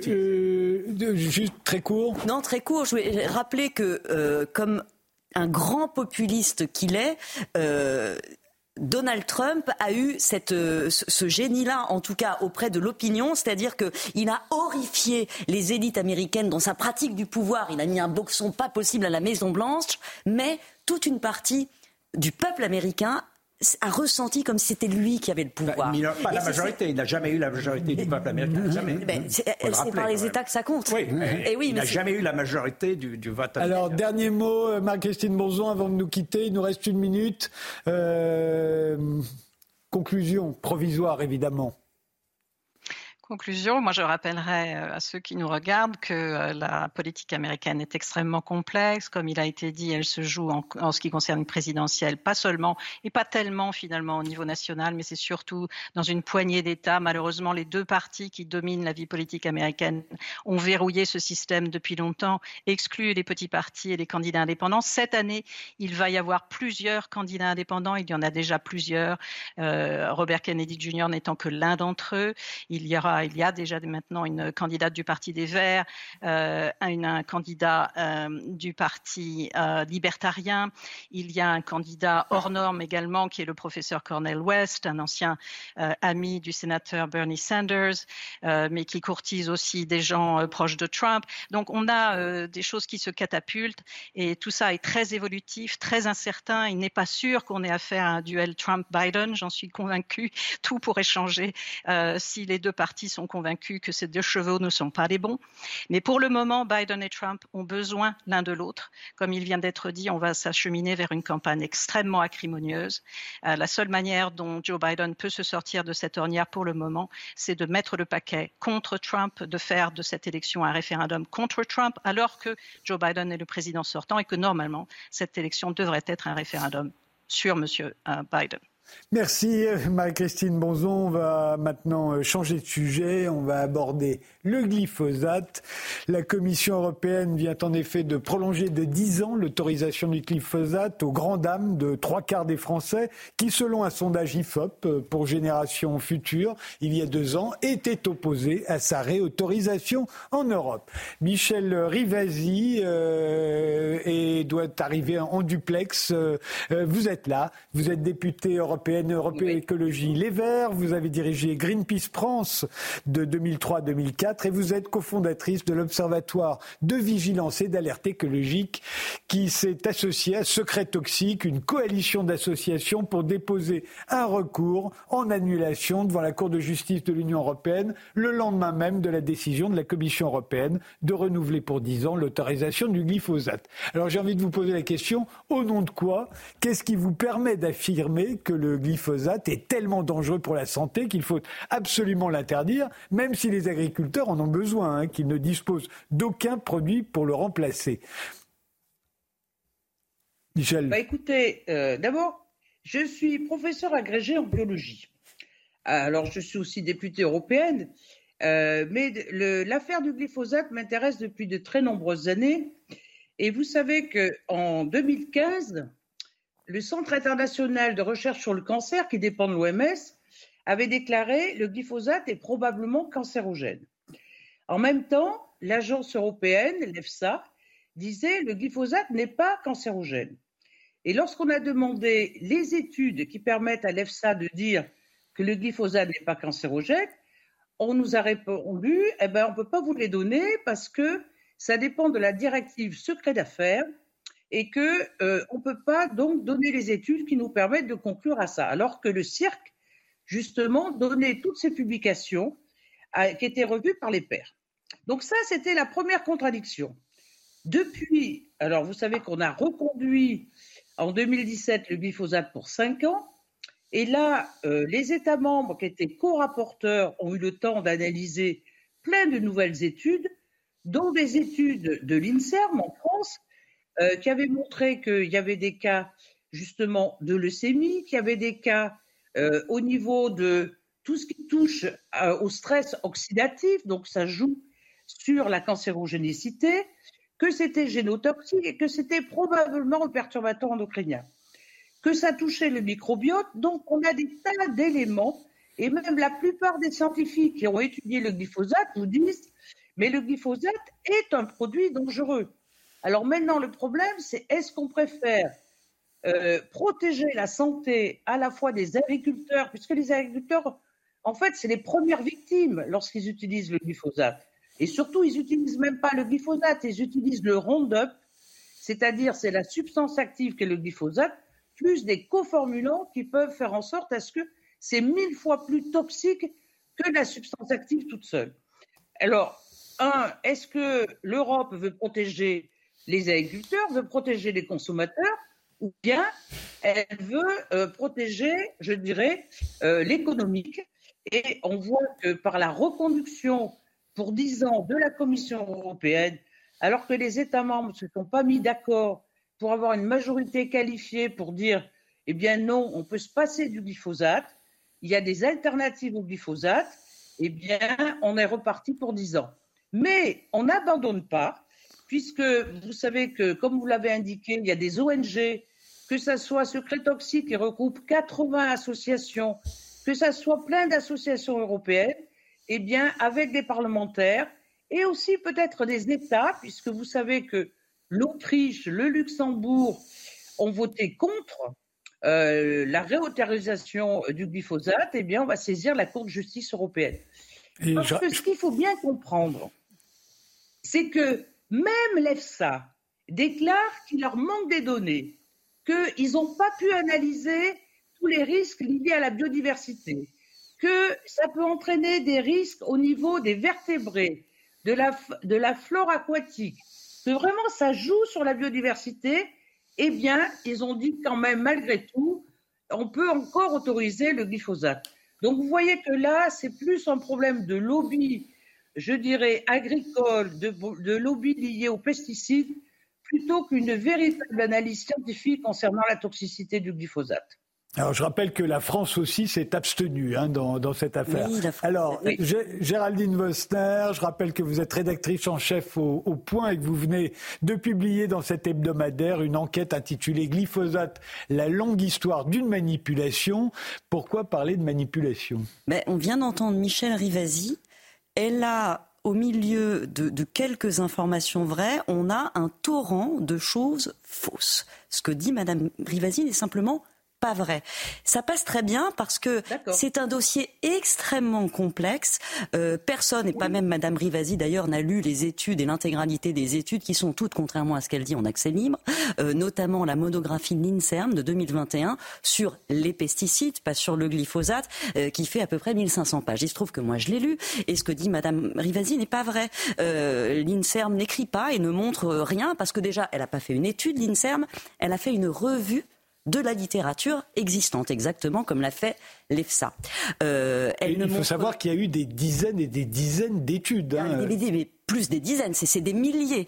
Euh, le glyphosate est, est utilisé massivement dans le monde depuis 50 ans maintenant. C'est la molécule la plus étudiée. Et donc, que dit l'INSERM, euh, qui a fait cette revue de la littérature? Il faut comprendre comment travaille l'INSERM. Euh, L'INSERM, c'est 12 experts qui se réunissent pour étudier ces documents pendant 12 à 18 mois et qui en font donc une lecture particulière de, ces 12 experts qui, sont, qui se cooptent. Qui voilà. Euh, ils ont montré, alors euh, c'est pas vrai, pas génotoxique, pas perturbateur euh, endocrinien, pas d'effet sur la microbiote. Ils ont montré, ils ont retenu la possibilité d'un lien entre le glyphosate et un type de cancer rare, qui est le, lymphome non-hodgkinien à grandes cellules B, c'est 5000 cas par an, avec euh, une, euh, une, un niveau de preuve. Dans le monde, hein 5000, cas dans le monde. Euh, en France, non, non. Ah non, en France. 100 000. 5 000. 5 000. avec une, un niveau de preuve moyen et une possibilité de, de stress oxydatif, effectivement, des cellules avec un niveau de preuve faible. Voilà ce que dit l'INSERM, qui est la lecture particulière de l'INSERM. Quand on pose la question à l'EFSA, puisqu'ils ont pris les mêmes études en compte, et l'EFSA répond oui, mais ils ont pris, euh, ils sont plus souples dans leur, dans, le, dans ce qu'ils acceptent d'étudier comme études. Par exemple, euh, ils prennent en compte des études sur des très faibles effectifs euh, qui portent, par exemple, sur un produit en entier sans tenir compte des éventuels coformulants. Du coup, c'est pas très précis. On ne sait pas si c'est le glyphosate, si ce serait un autre coformulant. Donc ça, l'EFSA, ces, règles méthodologiques les, écartent. Comme d'ailleurs les 22 agences et autorités sanitaires dans le monde qui ont autorisé le glyphosate. Donc, euh, à la fin de son argumentaire, euh, Madame Rivasi euh, bah, incrimine les lobbies. Hein, c'est forcément les lobbies quand ça ne va pas dans notre sens. moi, je trouve, je pense pas très rationnel euh, de présupposer que les milliers d'experts et de scientifiques, qui sont tous des, scientifiques académiques, hein, euh, les gens qui ont révisé la molécule pour l'ANSES, euh, pour pour l'EFSA, ils travaillent à l'ANSES, ils travaillent, ce sont des, des, des universitaires, enfin ils sont pas payés par les lobbies. Je ne pense pas que des milliers d'experts dans le monde soient payés par des lobbies. Par contre, il faut entendre la différence de méthodologie entre le Centre international de recherche contre le cancer, le cirque, qui en 2015 a déclaré la molécule cancérogène probable, le cirque étudie le danger intrinsèque d'un produit. C'est-à-dire, si vous buvez 2 litres de glyphosate, est-ce que, vous, est-ce que c'est dangereux? Alors là, ils disent, il y a une probabilité, il n'y a même pas de certitude, euh, que ce soit cancérogène. Ils disent par exemple euh, qu'il est certain euh, que, que, si vous buvez de l'eau de Javel, vous, Javel, vous allez mourir. Il dit, aussi que il dit aussi que la viande rouge est cancérigène probable et, les effets, les gaz. Pour le, pour le coup, maintenant c'est certain. La les gaz euh, issus du diesel, d'un moteur oui, diesel. Tout à fait. Mais c'est le danger. Voilà, on étudie le danger. Les, les autorités sanitaires, dont c'est le travail, elles évaluent le risque qu'il y a par rapport à ce danger, compte tenu des méthodes d'utilisation, compte tenu euh, des doses qu'on applique et des réglementations euh, qu'on donne. Et là, je, suis désolée de devoir le rappeler, les agences à travers le monde sont unanimes. Elles ne voient pas de domaine de préoccupation alors, alors euh, Michel Rivasi, euh, c'est vrai que moi qui ne connais rien à cette affaire, euh, mais qui me suis documenté quand même un peu pour cette émission, je me demande pourquoi vous citez toujours, euh, je dis vous et tous les anti-glyphosates, hein, vous citez toujours euh, euh, l'agence, la seule agence que vous citez, c'est le cirque, parce qu'il a déclaré cancérigène probable en 2015 le glyphosate, et que tout est parti de là d'ailleurs. vous ne citez jamais toutes les autres agences qui ont dit non, il n'y a pas de lien entre, entre le glyphosate et des cancers, y compris, chez, y compris chez les agriculteurs. Toutes les agences, pas seulement l'OMS, toutes les agences disent non, il n'y a pas de lien, on ne les cite jamais. Pourquoi? Et probable, ce serait intéressant de clarifier le sens de probable. Ah ben. Il y a des mesures scientifiques du probable. Le probable, c'est c'est quel pourcentage de probabilité? Ce serait c'est pas, Le probable, c'est pas certain. Mais enfin, toujours est-il que, à la limite, ils ont dit cancérigène oui. probable. Pourquoi citer cette agence-là? Là, tout à coup, celle-là mérite d'être citée, et tous les autres scientifiques ne sont, le sont jamais. D'abord, il faut savoir que l'EFSA, euh, grâce justement à l'apport de, des États qui sont rapporteurs, doit faire une étude de toxicologie à court, moyen et long terme. Ça, c'est euh, l'évaluation justement euh, de, des pesticides. Et les agences nationales regardent la toxicité aiguë. Vous voyez, parce qu'elles analysent le produit, alors que l'EFSA analyse la substance active. Et depuis d'ailleurs octobre 2019, la Cour de justice européenne a demandé à ce que l'EFSA analyse aussi une formulation qu'on appelle représentative.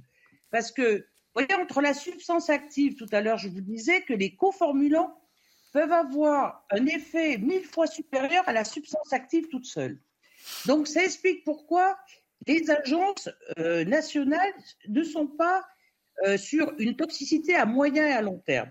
Et une des grosses critiques qu'on a faites à l'EFSA, euh, toujours en fonction de ce que des, des, lignes directrices en quelque sorte de l'évaluation des pesticides, c'est qu'il faut faire une, une évaluation de la toxicité à long terme. Et là-dessus, l'EFSA a reconnu elle-même qu'elle n'a pas ces études, qu'elle fait une modélisation, mais qu'elle n'a pas une étude à long terme des effets toxiques.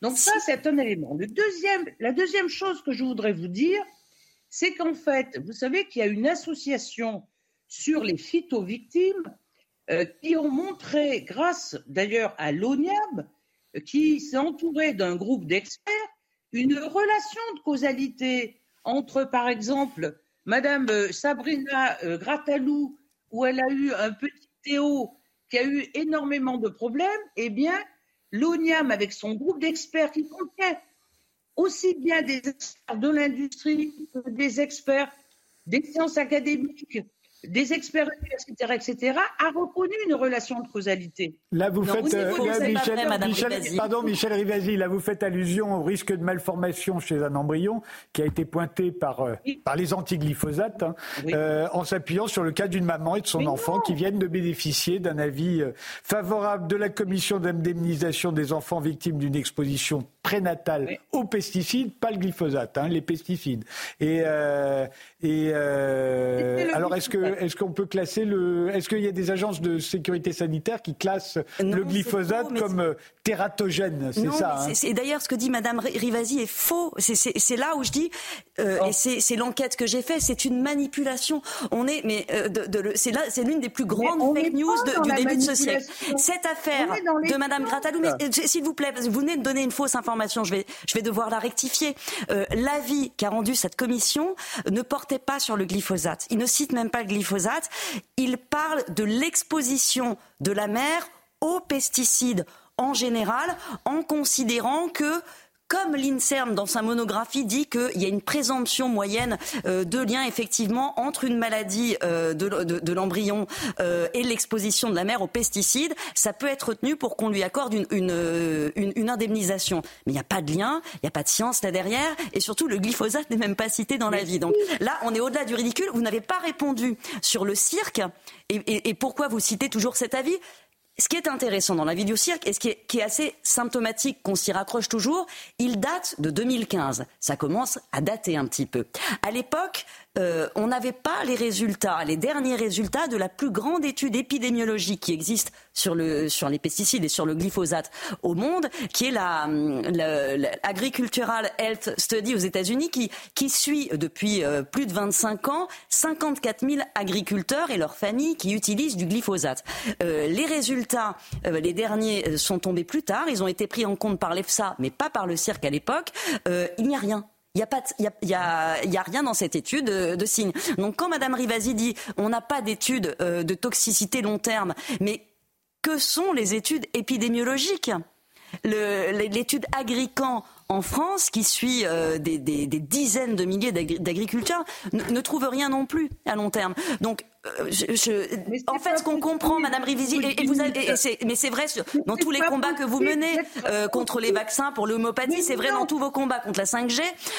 Le, le, glyphosate est haï. Dans, un, dans, certains milieux, parce qu'en fait, il est la pierre angulaire, la clé de voûte d'un système agricole euh, d'un système de, d'agriculture intensive. Ça, c'est une évidence. Euh, l'intérêt du glyphosate, surtout aux États-Unis, pas en Europe où, c'est, interdit, mais c'était de le coupler à des OGM.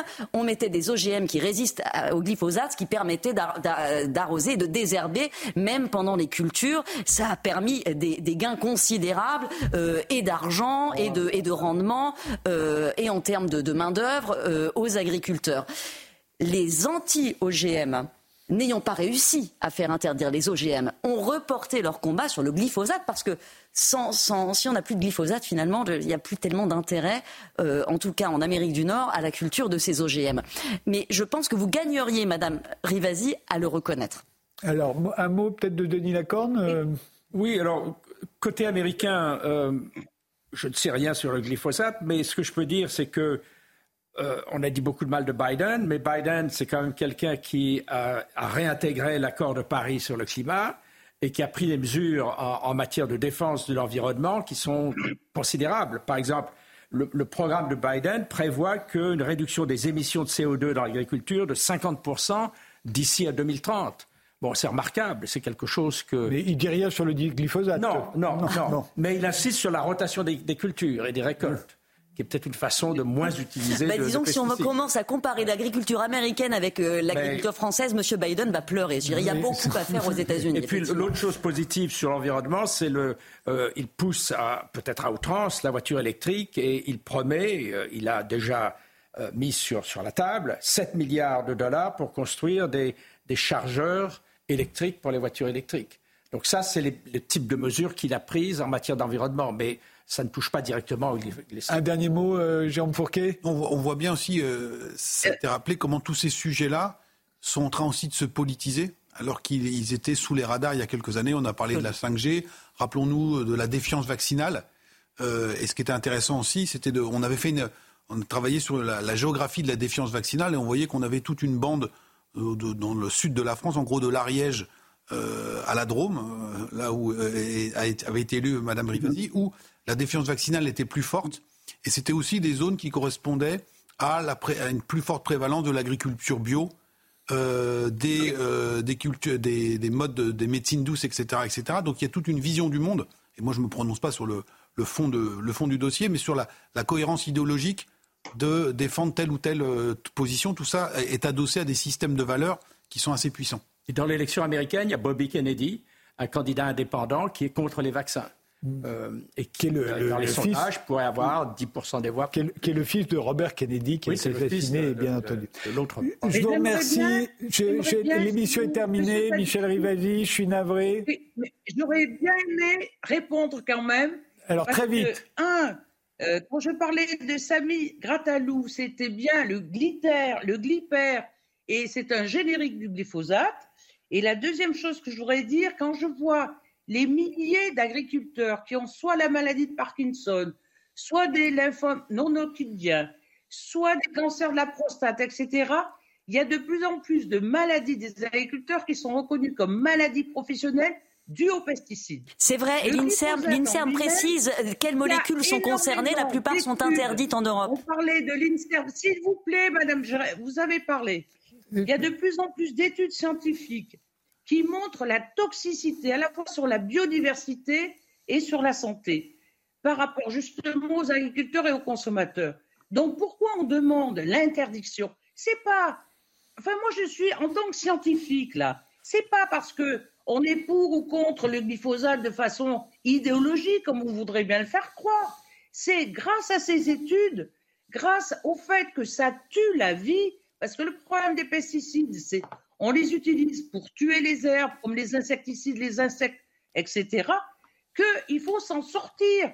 Et comme on vous l'a indiqué, il y a des méthodes agronomiques qui permettent de sortir le plus possible des pesticides.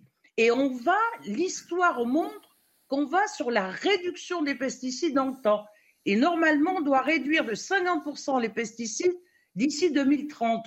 Donc si il y a une volonté des consommateurs, parce qu'on voit bien les gens qui sont malades autour de nous, on voit bien les agriculteurs, contrairement à ce que vous avez dit, qui tombent malades parce qu'ils ont utilisé des pesticides et personne ne leur avait dit que c'était dangereux, eh bien cette situation, il faut absolument la changer. Alors, est-ce qu'on a encore euh, une minute ou deux? Non, l'émission est véritablement terminée, donc vous ne répondrez pas à Géraldine Vosner. Merci euh, Michel Rivasi, merci euh, à tous d'avoir participé à cette émission. Merci de nous avoir suivis et rendez-vous au prochain numéro samedi, euh, non dimanche, 22h.